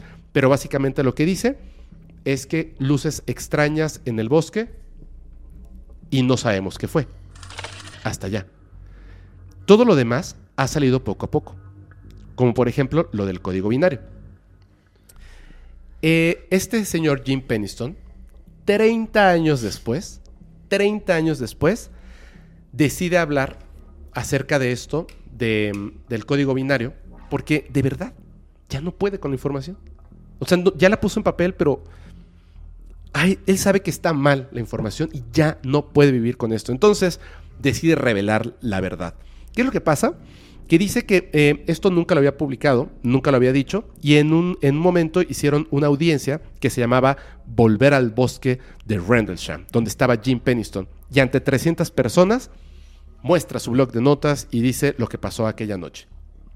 La información que llegó a su cabeza. Cuando toca el objeto, las luces y todo esto, que decían que no era cierto, pero la información que tenía. Y decide mostrarlo. Después, en octubre del 2010, imagínate, en octubre del 2010, él le confía las seis páginas que había llenado con unos ciceros. Le confía, no, perdón, había llenado más de seis páginas. Pero le confía seis de esas páginas con unos ciceros a un eh, experto programador de computadora de nombre Joe Luciano, dos investigadores especialistas y al equipo de un programa de televisión súper conocido. Eh, alienígenas antiguos, ¿o cómo es eso? Ancestrales. Ancestrales. A ellos, a los productores, le dice, aquí están. No les voy a dar todo. Pero les doy seis, las seis primeras páginas. Inmediatamente, pues, código binario. Se reúnen los investigadores y dicen, ¿por qué en código binario? Por lógica. ¿Cómo se comunicaría una inteligencia no humana? Por medio de las matemáticas. Las matemáticas más simples, la dualidad del ser humano, de la realidad, del universo, el estar y el no estar, el uno y el cero, la, luz y la noche, etcétera, etcétera, etcétera. Y por medio de esto, cualquier entidad con inteligencia podría encontrar el mensaje oculto. Nosotros lo hacemos para las computadoras. Hay un sistema binario y podemos traducirlo rápidamente. Y las personas hacen su traducción, todos llegan a la misma conclusión. Todas las personas llegan a la misma conclusión. El mensaje no está bien escrito. Hay un error entre lo que él recuerda y lo que pone en papel. Sin embargo, si hay una información aquí en el sistema binario. Dice lo siguiente, ya cuando limpiamos estas, sí, la traducción, ya cuando limpiamos estas seis páginas, pero hay más. Exploración de la humanidad. 52 grados, 9 minutos, 42.532 segundos norte. 13 grados, 13 minutos, 12.69 eh, segundos oeste. Continúa para el avance planetario. Ojos de tus ojos. Que esta es la parte más importante. Y al final, después de este mensaje de ojos de tus ojos, recuerda que era como un ojo. Sí, que brillaba y que bien importante. observaba. Ojos de tus ojos. Año de origen 8100. Te voy a decir una cosa. Esto de obviamente 52 grados, 9 minutos, bla, bla, bla, bla, que dice norte y oeste, pues evidentemente estamos hablando de unas coordenadas. ¿A dónde nos llevan estas coordenadas? Es lo primero que tenemos que revisar. Las coordenadas corresponden a una antigua isla que hoy en día está sumergida, está bajo el agua. Esta isla se llama High Brasil, H-Y Brasil, que significa como la Brasil alta. ¿Ok? Según las antiguas leyendas celtas, este, esta isla no estaba ocupada por seres humanos estaba ocupada por una civilización distinta a la de los seres humanos, miles de años adelantada a su tiempo. Pero hoy en día está bajo el agua. Este mensaje que dice que el año de origen, de donde procede el mensaje es del año 8100, ha hecho pensar a muchas personas que se trata no de extraterrestres, sino, Sino de, de- crononautas, Ajá. viajeros en el tiempo. Que hemos hablado mucho de eso en el podcast, porque estas entidades no humanas no solamente están viajando en el espacio, viajan en el espacio-tiempo. Por eso las reconocen como J-Rod con un número, el año del que proceden. Por supuesto, estas entidades están dejando muy clara la, el, el origen del mensaje. Ellos están en su año 8100, independientemente del año en el que estemos nosotros. Al momento de viajar en el vasto universo, de una manera instantánea, doblando el espacio, teletransportándote, como le quieran poner de nombre, el tiempo rompe su forma lineal. Difícil sería salir en el año 2024 y llegar a las Pléyades en el año 2024. Llegarías quizá en el año 8100 o llegarías en el año 14, ¿me entiendes? El problema es que en estos viajes, donde estamos modificando la realidad para poder una distancia larga, Hacerla corta. hacerla corta, no solamente se modifica la distancia, se modifica el tiempo. Entonces, forzosamente, cualquier persona que se desplaza, persona, entidad, inteligencia, en el espacio-tiempo, no solamente es un viajero espacial, es un crononauta. Por supuesto, estas entidades son crononautas, pero también son no humanos, que es muy distinto. ¿Por qué digo que son no humanos? A una persona sumamente inteligente, tremendamente inteligente, y tú vas a saber quién es, y ya lo tuvimos una vez en el podcast, a distancia, porque vive en España, se le ocurrió algo. En lugar de nada más ver la información que está en Internet y lo que dicen los demás, voy a hacer mi propia investigación yo. Y entonces, del código binario que él obtiene, estas seis páginas, ¿Se pueden obtener? ¿sí? ¿Qué es lo que hace Vicente Fuentes? Hace su propia traducción del código binario, te tiene que dar la misma respuesta. Y claro, Claro. está lleno de basura. ¿Sabes qué hay al lado de la W, que es oeste, west? ¿Sabes qué hay al lado de la W? ¿Qué hay? Una E. Entonces quiere decir que las coordenadas pueden ser norte, por supuesto, oeste o este. Cuando tú llevas las coordenadas al oeste, llegas a esta isla, High Brasil. Pero cuando te vas hacia el otro lado, llegas a un lugar en Inglaterra donde aparecen los campos de cultivo. ¿Sabes qué aparece en estos campos de cultivo? Un crop circle. Estos crop circles está un triángulo muy parecido al que se vio ahí, pero además representaciones de ojos. Es muy claro.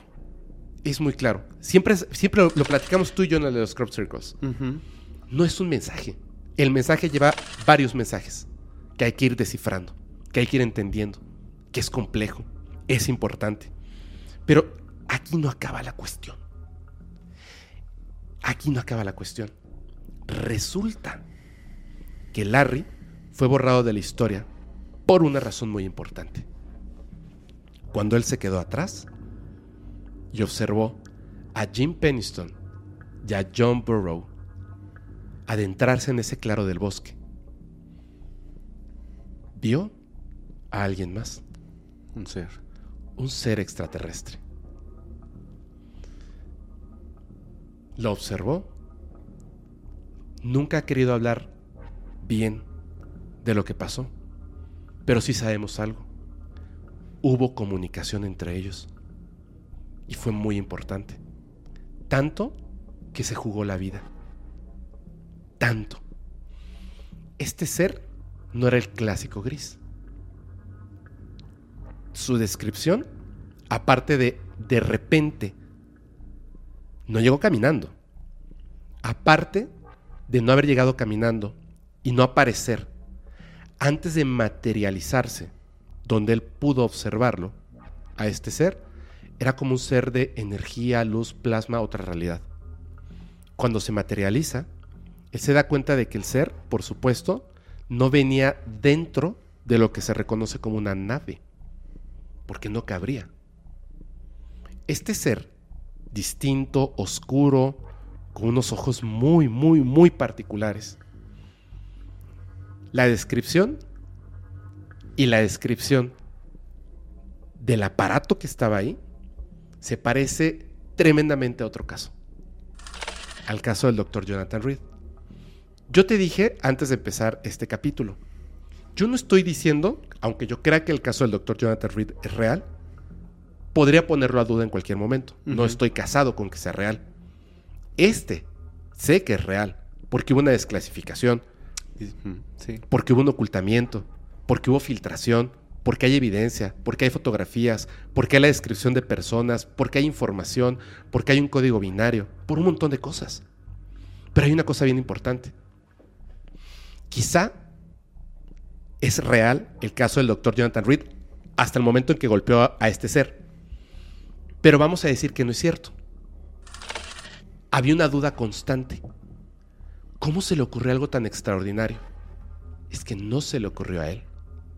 El objeto, los símbolos, el extraterrestre, y que el evento ocurre en el bosque, donde además cualquier objeto de tecnología como una videocámara al acercarse ocurre una estática conforme más cerca estás del obelisco, el incidente de Rendlesham Forest. No el caso del doctor Jonathan Reed. ¡Ah! Merizo. Dios mío. Escucha esto. En el año 2015, George Taylor, un señor, dice lo siguiente. Ayer por la tarde, domingo 25 de enero del 2015, vi tres bolas de luz en el cielo mientras caminaba por el bosque de Rendlesham. Y no podía creer lo que estaba viendo. Tuve una sensación muy extraña de que no debería haber estado allí. Lo grabé rápidamente en el teléfono y lo subo a esta plataforma para ver si alguien más presenció algo similar ayer. Muy extraño. Sé que Rendlesham tiene una larga historia de avistamientos de ovnis, pero realmente no creí en ello porque no he visto nada extraño en todos los años que he vivido aquí. Hasta ayer. Llevo a mis perros a pasear con regularidad por la zona y nunca he visto nada tan extraño como esto. ¿Alguien tiene alguna idea de qué ocurrió en este bosque? ¿Cómo ves, Fer? Tremendo. Uf. Buenísimo. Buenísimo. ¿No te deja pensado muchísimo? No, me deja pensando muchísimas cosas. Híjole. Me deja con muchas dudas. Eh, o sea, me parece súper impresionante todo el caso, toda la información. Pero sí me quedan muchísimas dudas. ¿Cómo cuál? Primer duda que quizás no la podamos resolver, pero ¿cuál era la función de, ese, de esa burbuja?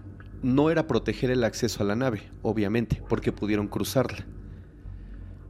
Dos, al momento de que toca la, la nave, que la va recorriendo, ¿cómo es que en un determinado momento es que le llega el mensaje? O sea, le cae toda la información. Eso me hace pensar que estas naves no es como como una nave de nosotros, como un helicóptero, como un avión, como el avión más moderno que te puedas imaginar que, que tenga la Fuerza Aérea Americana. Claro. Yo quiero pensar que estas naves tienen un origen biológico y no sé si me equivoca al decir espiritual también. Claro, totalmente. A tal grado de que al momento de tocarlas, yo no sé si cuando él la toca y entra en esta especie de, de otra realidad, realmente perdió la percepción de esta realidad o realmente vio la realidad. No sé, o sea, me queda esa duda. Al momento de que abrió esa, esa parte de su ser, ese ojo interno, quizás lo que vio es la realidad. Salió por un momento de aquí y vio realmente lo que, lo que es.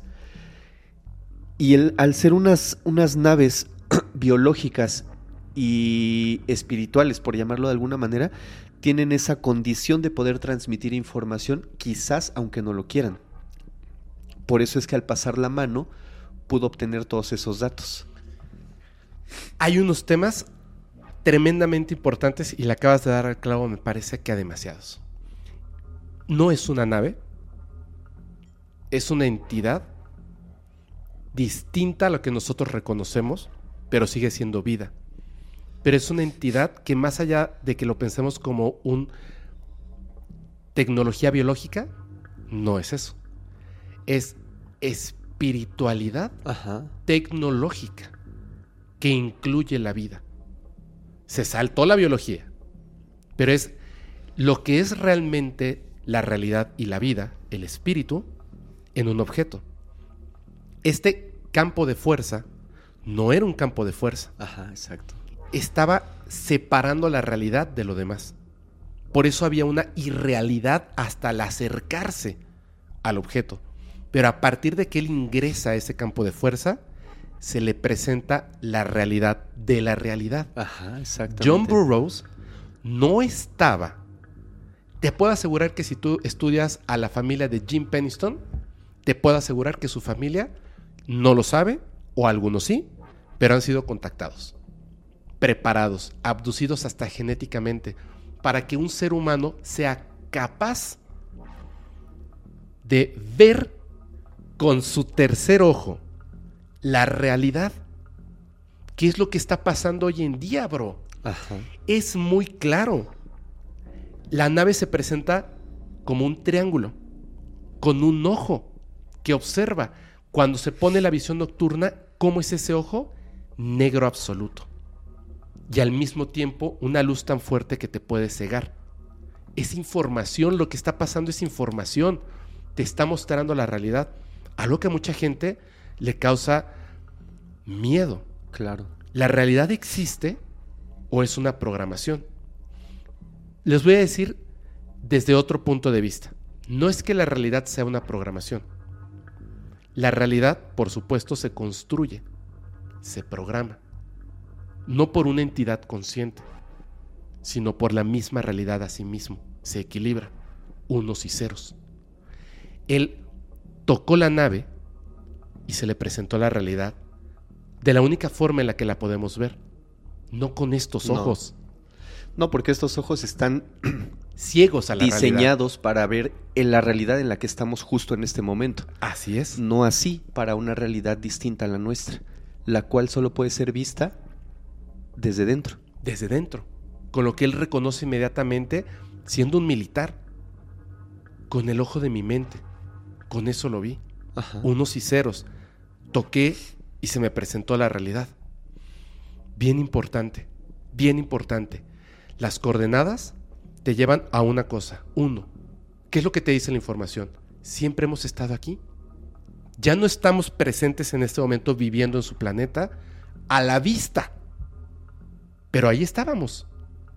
Pero al inteligente, observa no hacia tu derecha únicamente. Observa hacia tu, hacia tu izquierda. No solo al oeste, al este, al inteligente, al investigador, al tercer ojo. ¿A dónde te llevo? A donde te estamos enseñando las cosas, las ¿Qué es lo que te queremos enseñar? Claro. Y además, ante la pregunta, ¿quiénes son ustedes? Ojos de tus ojos. Espiritualidad, hermano. Claro. El tercer ojo. ¿Qué es lo que, qué es lo que está? Ve cuánto tiempo pasó y todo lo que tuvieron que hacer. Es muy extraño, pero es que no son humanos. ¿Tú crees que fue una casualidad que Jim, que iba a cruzar este campo de fuerza y conocer esta realidad, ¿tú crees que fue una casualidad que decidiera voltear y decirle a Larry, tú te quedas aquí? No. Claro que no. ¿Tú crees que Larry, que fue borrado de la historia, vio de casualidad a este ser? No, por supuesto que no. Si él no se hubiera quedado atrás, no hubiera visto este ser y se hubiera jugado el pellejo, jamás hubiésemos conocido esta historia. Nunca. Una frase así de pequeña que pudo haber costado muchas vidas. Costó décadas. Décadas. Generaciones. Una frase. Ojos de tus ojos. Es demasiado importante. Si lo entiendes. Si dejas de escuchar esto con estos oídos. Si dejas de ver esto Con estos ojos. con estos ojos. De verdad, lo están suplicando. No podemos hacer el contacto en esta barrera tridimensional. Ustedes tienen que acercarse a nosotros, no a pie, espiritualmente. Hay una relación tremenda entre la espiritualidad, no el New Age, la espiritualidad y el contacto con estas entidades. Se los aseguro. Se los firmo. Con mi tercer ojo. No manches. Me encantó esa historia, ¿eh? Buenísima, ¿verdad? Está muy buena, pero sí te deja pensando muchísimas cosas. Y te deja pensando que no estamos viendo la realidad tal como es. No. Y nos estamos cegando en todo momento como... Como, como te lo platicaba el otro día, ¿recuerdas? Que te decía, ¿de verdad estamos aquí solo para trabajar, Reproducirnos, comer. reproducirnos, adquirir deudas y preocuparnos después de cómo pagar esas deudas?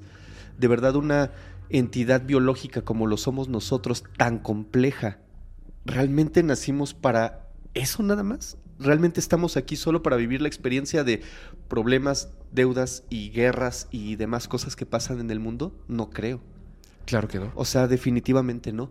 Creo que estamos aquí más allá de eso, para poder explorar esa parte espiritual Perdón. que no hemos podido entender con tanta claridad como quisiéramos. Experimentar la realidad misma. Ajá. No podemos ni pensar ni creer que estamos atrapados en la tercera dimensión. No es cierto. Estamos en la tercera dimensión porque es lo único que conocemos. Sí, pero estoy, Podemos experimentar. pero estoy todo. seguro que esto que estamos viviendo, no importa la cantidad de años que, que nosotros vivamos como, como entidad biológica, yo quiero pensar que esto es solo un suspiro Así es. es solamente un suspiro de nosotros en la realidad de la realidad. No sé si me explico. Sí.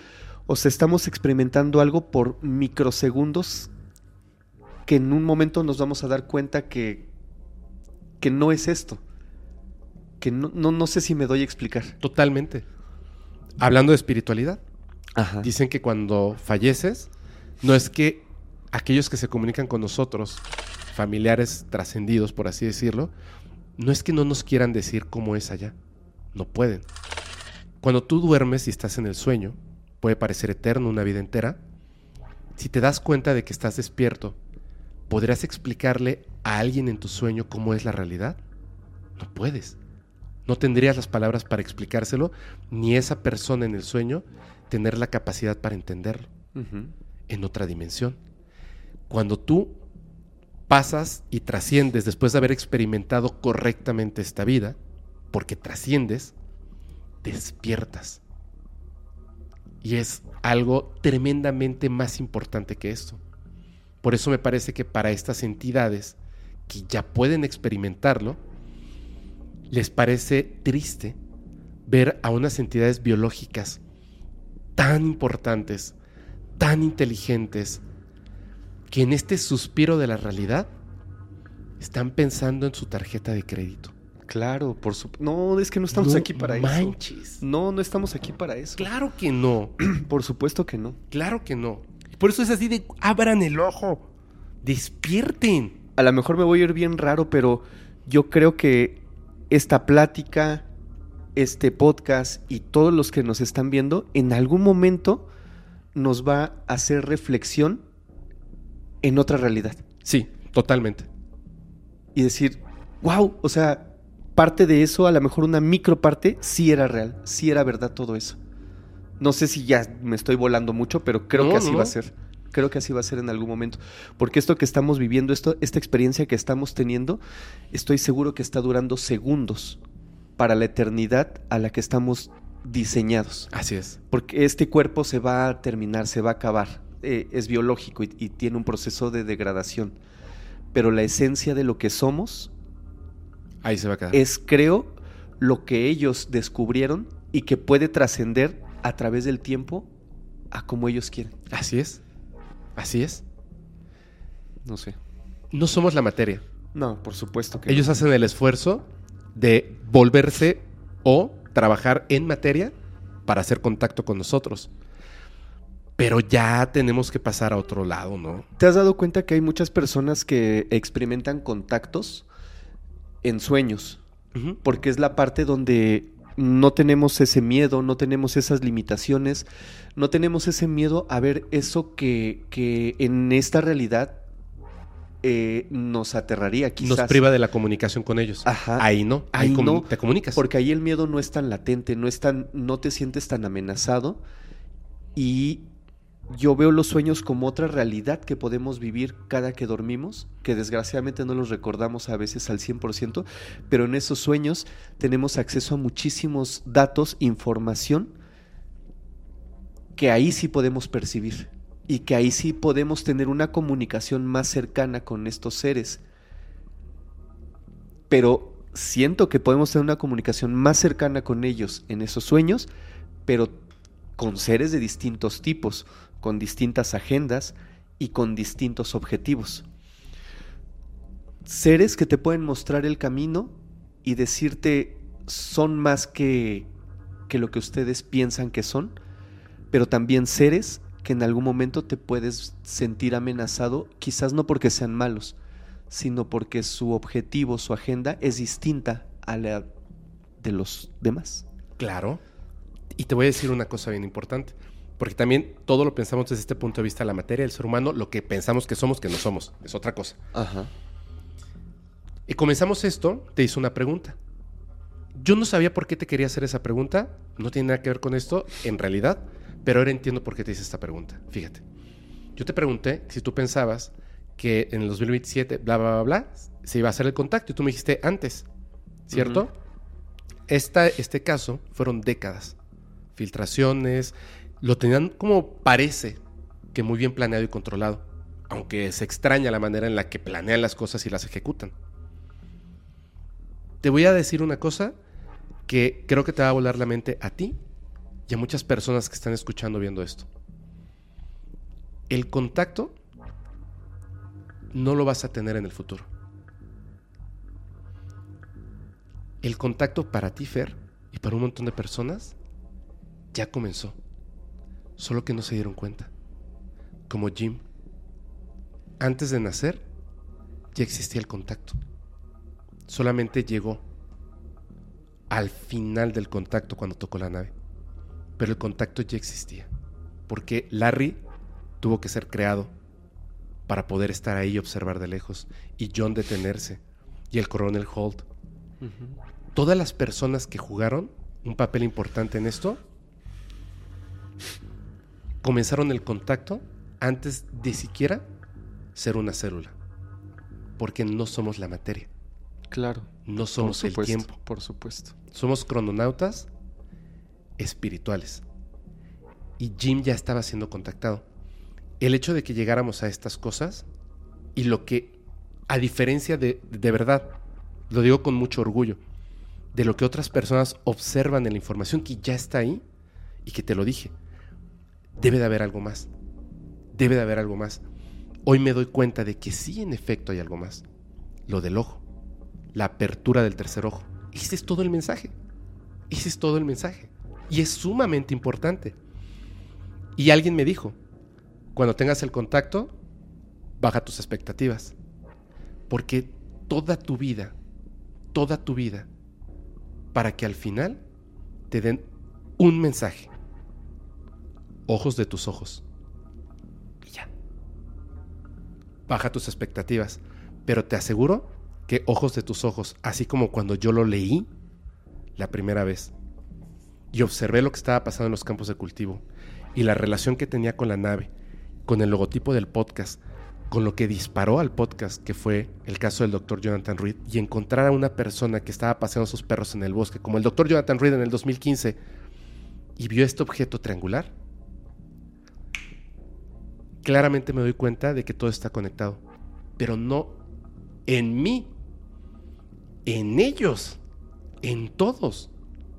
Hay que aprender a ver y a escuchar el mensaje. El contacto ya empezó. No va a comenzar en el 2027. Creo yo que va a culminar en 2027. Es decir, lo vamos a entender. ¿Me entiendes?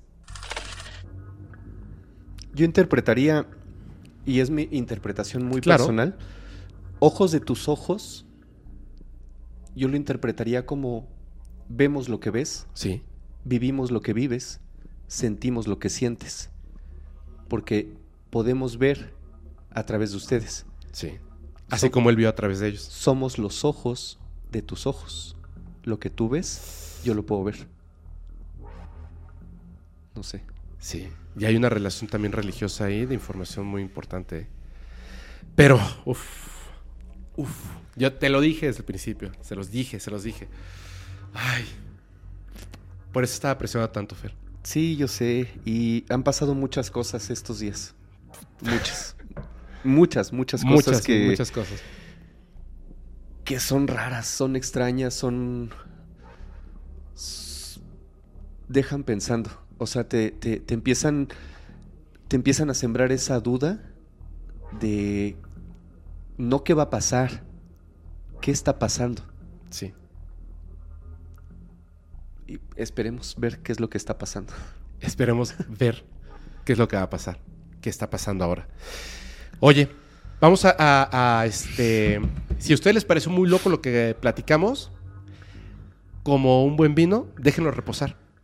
Va a ocurrir algo en su vida que les va a hacer cambiar opinión rápidamente. De verdad. Si les pareció muy loco lo que platicamos, nos deberían de escuchar cuando no estamos en las cámaras. No manches. Sí. ¿No? Uf. No, no, no, no, no, no, no. Pero siempre tratamos de, de- de digerir nuestras teorías Sí, y, y- y compartirlas con todos. sí, aterrizarlas. Sí, como que aterrizar las ideas que se nos ocurren cuando platicamos fuera de- de- del podcast y después tratar de darnos a, entender un poquito de lo que pensamos, porque eso, una pequeña parte de esto, de esto que platicamos hoy, una pequeña parte de lo que tú dijiste, de lo que yo dije, se queda en las personas y ellos es como, como un árbol, se empieza a ramificar y cada uno empieza a tener sus propias ideas y juicios acerca de todo esto. Y cosas que no se nos ocurrieron a nosotros y eh, teorías que a lo mejor no formulamos, muchas personas de las que nos están escuchando van a empezar a ramificar todo eso y tener nuevas teorías nu- basados hasta inclusive en sus propias experiencias. Así es, así es. Algo debe, bueno debe llevar todo esto. Te voy a decir una cosa. Una cosa. Conozco a alguien que tuvo un contacto directamente con seres extraterrestres que casi parecen humanos. Casi parecen humanos. Cuando tuvo ese contacto con seres extraterrestres, él estaba platicando. Uy, ya dije que es él, pero bueno, no importa. Él estaba platicando acerca de que estaba probando muchas cosas, informándose, bla, bla, bla, bla, porque quería tener un contacto extraterrestre. Y la persona le dijo, ¿para qué? Y no supo responder. No volvió a ver a esta persona hasta que entendió que esa persona era un extraterrestre. Muchas personas queremos el contacto, deseamos que exista, pero no sabemos ni siquiera para qué. ¿Me entiendes? Esa es una forma de conciencia. Eso es también abrir el tercer ojo. Entender tu propia realidad, tus deseos, hacia dónde vas. Lo que tú decías, no estamos aquí para pagar una tarjeta de crédito, para hacer deudas y terminar bajo tierra en un cementerio. No estamos aquí para eso. Pero la pregunta es, ¿sabes para qué estás aquí? Uf, difícil, ¿no? Difícil. Pero no nos desesperemos. No nos desesperemos. Vamos poco a poco y las cosas salen bien. Sí. Fer, por favor, eh, tus redes sociales. Híjoles, no me quiero ir, pero me encuentran en Instagram como Fermex22. Perfecto. Nada más. Muy bien. Ahí me encuentran como FepoMX y, más importante, eh, sigan al invitado, en este caso Fermex. No, muchas gracias. Bien, bien importante. Y por supuesto, si les gustó, like, comentario, compartir. De verdad, es, es muy, muy, muy importante en cualquier plataforma que lo estén viendo. Quiero, antes de despedirme, eh, bueno, no, me voy a despedir, me voy a despedir. Quiero nada más agradecerle a las personas. Espero que les haya gustado mucho. La verdad, este, estoy muy emocionado, muy, muy, muy emocionado. Y noto que Fermix está muy emocionado. Me, me gusta que se pueda compartir esto, esta energía con la gente cuando nos emocionamos platicando de estas cosas. Eh, nada más. Gracias, Fermex. No, al contrario, eh, de verdad que es. Me encanta venir al podcast eh, en todos sus formatos. Pero específicamente cuando vengo a, a que platiquemos acerca de fenómeno no humano y todo esto, uf, me encanta. Sí, sí, sí, sí. sí. Siento que somos este Alicia entrando a la madriguera del conejo y me voy a dejar caer Sí, hasta donde llegue. totalmente. Sí, sí, me encanta. Me encanta. Oye. Muchas gracias por la invitación.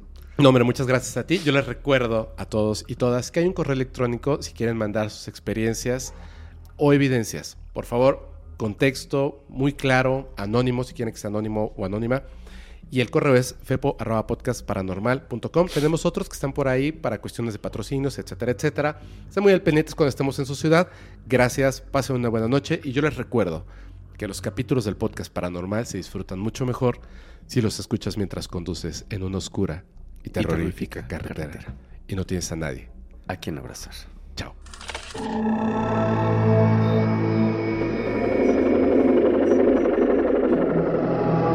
¿Estás listo para convertir tus mejores ideas en un negocio en línea exitoso? Te presentamos Shopify.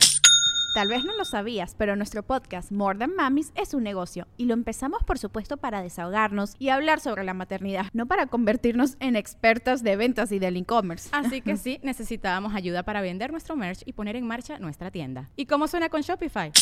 Llega otra venta. Shopify es la plataforma de comercio que está revolucionando millones de negocios en todo el mundo. Ya seas un emprendedor desde tu casa o desde donde sea, Shopify es la única herramienta que necesitas para iniciar, administrar y hacer crecer tu negocio sin dificultades. Con Shopify puedo gestionar pedidos, envíos y pagos desde cualquier lugar, brindándote toda la información y estadísticas de tus ventas al detalle. Regístrate para un periodo de prueba con tan solo un dólar al mes en shopify.com barra sonoro, todo en minúsculas. Ve a shopify.com barra sonoro para llevar tu negocio al siguiente nivel. Shopify.com barra sonoro. ¿Estás listo para convertir tus mejores ideas en un negocio en línea exitoso? Te presentamos Shopify. Tal vez no lo sabías, pero nuestro podcast More Than Mamis es un negocio y lo empezamos por supuesto para desahogarnos y hablar sobre la maternidad, no para convertirnos en expertas de ventas y del e-commerce. Así que sí, necesitábamos ayuda para vender nuestro merch y poner en marcha nuestra tienda. ¿Y cómo suena con Shopify? Llega otra venta. Shopify es la plataforma de comercio que está revolucionando millones de negocios en todo el mundo. Ya seas un emprendedor desde tu casa o desde donde sea, Shopify es la única herramienta que necesitas para iniciar, administrar y hacer crecer tu negocio sin dificultades. Con Shopify puedo gestionar pedidos, envíos y pagos desde cualquier lugar, brindándote toda la información y estadísticas de tus ventas al detalle. Regístrate para un periodo de prueba con tan solo un dólar al mes en shopify.com barra sonoro, todo en minúsculas. Ve a shopify.com barra sonoro para llevar tu negocio al siguiente nivel. Shopify.com barra sonoro. It is Ryan here, and I have a question for you. What do you do when you win? Like, are you a fist pumper? A woohooer, a hand clapper, a high fiver. I kind of like the high five, but if you want to hone in on those winning moves, check out Chumba Casino. At chumbacasino.com, choose from hundreds of social casino style games for your chance to redeem serious cash prizes. There are new game releases weekly, plus free daily bonuses. So don't wait. Start having the most fun ever at chumbacasino.com. No purchase necessary. Group. Void were prohibited by law. See terms and conditions. 18 plus.